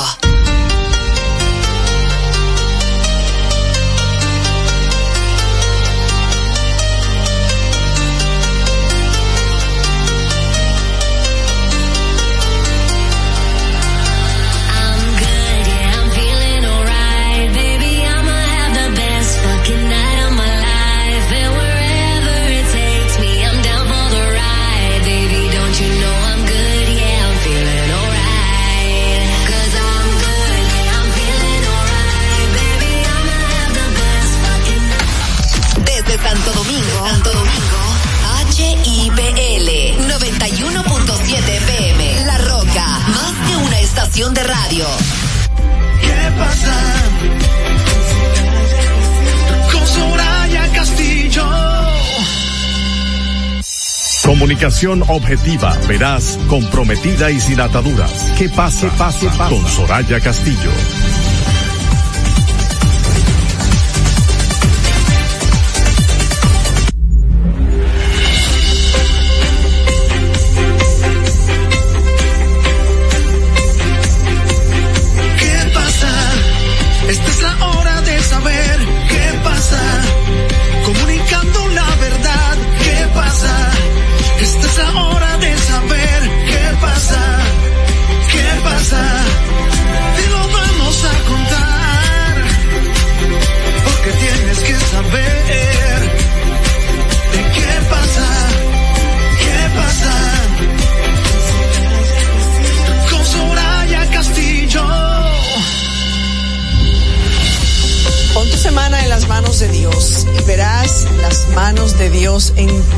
Que hagas. Y nosotros con esa confianza, con esa fe, así comenzamos esta tarde. Hoy es lunes 30 de octubre del año 2023. Gracias, como siempre, agradecidos de que nos permitan eh, llegar a todos ustedes en sus casas, en sus vehículos, donde quiera que se encuentren. Gracias a Dios que nos brinda esta oportunidad cada tarde. Yo soy Soraya Castillo y les recuerdo que desde ahora, 5 y un minuto de la tarde, hasta las 6 de la tarde, estaremos con ustedes a través de la Roca 91.7. ¿Qué pasa RD para contarles todo lo que pasa, todo lo que ha sido noticia y nos interesa a los dominicanos? Gracias por su sintonía y aquí le doy la bienvenida y hay que dar un aplauso después de tanto gozar a Manuel Canela que está con nosotros esta tarde, no sin antes disculpar a nuestra compañera Yasmín Cabrera que está malita, digo enfermita, porque ella malita no es, está enfermita y está de seguro desde casa sintonizándonos. Pedimos por una pronta recuperación para nuestra compañera Yasmín, don Manuel, pero bueno, doña Soraya, pero usted sí gozó. Se gozó un poquito. Sí, se, se le nota en la cara. Más que se gozó, se disfrutó de unas buenas y merecidas vacaciones. Bien hecho, bien Buenas hecho. tardes, señores. La verdad que para mí es un verdadero placer estar aquí una vez más con ustedes en este toque de queda de las tardes. Me uno a, bueno, tu comentario sobre Yasmin. Desde aquí les deseo una pronta recuperación para que pueda estar con nosotros compartiendo. Dios lo quiera. Un lunes bastante caluroso. Nos dijeron la semana pasada de una masa de aire. Tú no disfrutaste de eso, una masa de aire que nos traía un frente frío. Y la verdad que miércoles, jueves estuvo muy fresco. El viernes, tal vez el fin de semana todavía. Eh, oye, pero qué calor ha hecho hoy. Soraya, eso mismo le comentaba yo a mi esposa, pero porque nos dijeron de ese frente frío. Y yo decía, pero ¿dónde es que está el frente frío? Porque hoy nos estamos quemando, Sí, quemando literalmente. literal. Yo no sé si fui yo que No, no, el no. fuego, pero la verdad es que hace tremendo calor. y aparte del calor, un fin de semana que dejó muchas cosas, muchos comentarios y dejó ver lamentablemente el rumbo que, que va tomando la sociedad dominicana, que la- no, no, no, no deja de, de llamarnos la atención y de preocuparnos. que nos sirva para reflexionar, porque no podemos permitir que eso sea lo que se imponga en nuestro en nuestro país. Pero sí, un día eh, muy caluroso y aparentemente una semana que se ha pronosticado o proyectado como como muy calurosa, que aparentemente las noches van a estar algo frescas, pero que durante la mañana de, creo que vi leí en la página de nuestro amigo Jim Suriel que de 9 a 5 de la tarde vamos a sentir fuego y, y no el fuego del Espíritu Santo, no, candela de calor. Bueno, pues entonces a tomar las medidas, señora, a tratar de andar en ropa cómoda lo más posible, porque este es uno de los países más calurosos donde la gente más se viste. Uno anda el día entero camisa manga larga, en saco, corbata, pero nada, eso, eso es parte de los protocolos que seguimos aquí. Sí, señor. Bueno, y como cada semana nos enfocamos en un valor, el valor de esta semana nos está haciendo pata, pero nada, eso, eso es parte de los protocolos que seguimos aquí. Sí, señor. Bueno, y como cada semana nos enfocamos en un valor, el valor de esta semana Que seguimos aquí. Sí, señor. Bueno, y como cada semana nos enfocamos en un valor, el valor de esta semana nos está, como cada semana nos enfocamos en un valor, el valor de esta semana nos está, valor, el valor de esta semana nos está haciendo, semana nos está mucha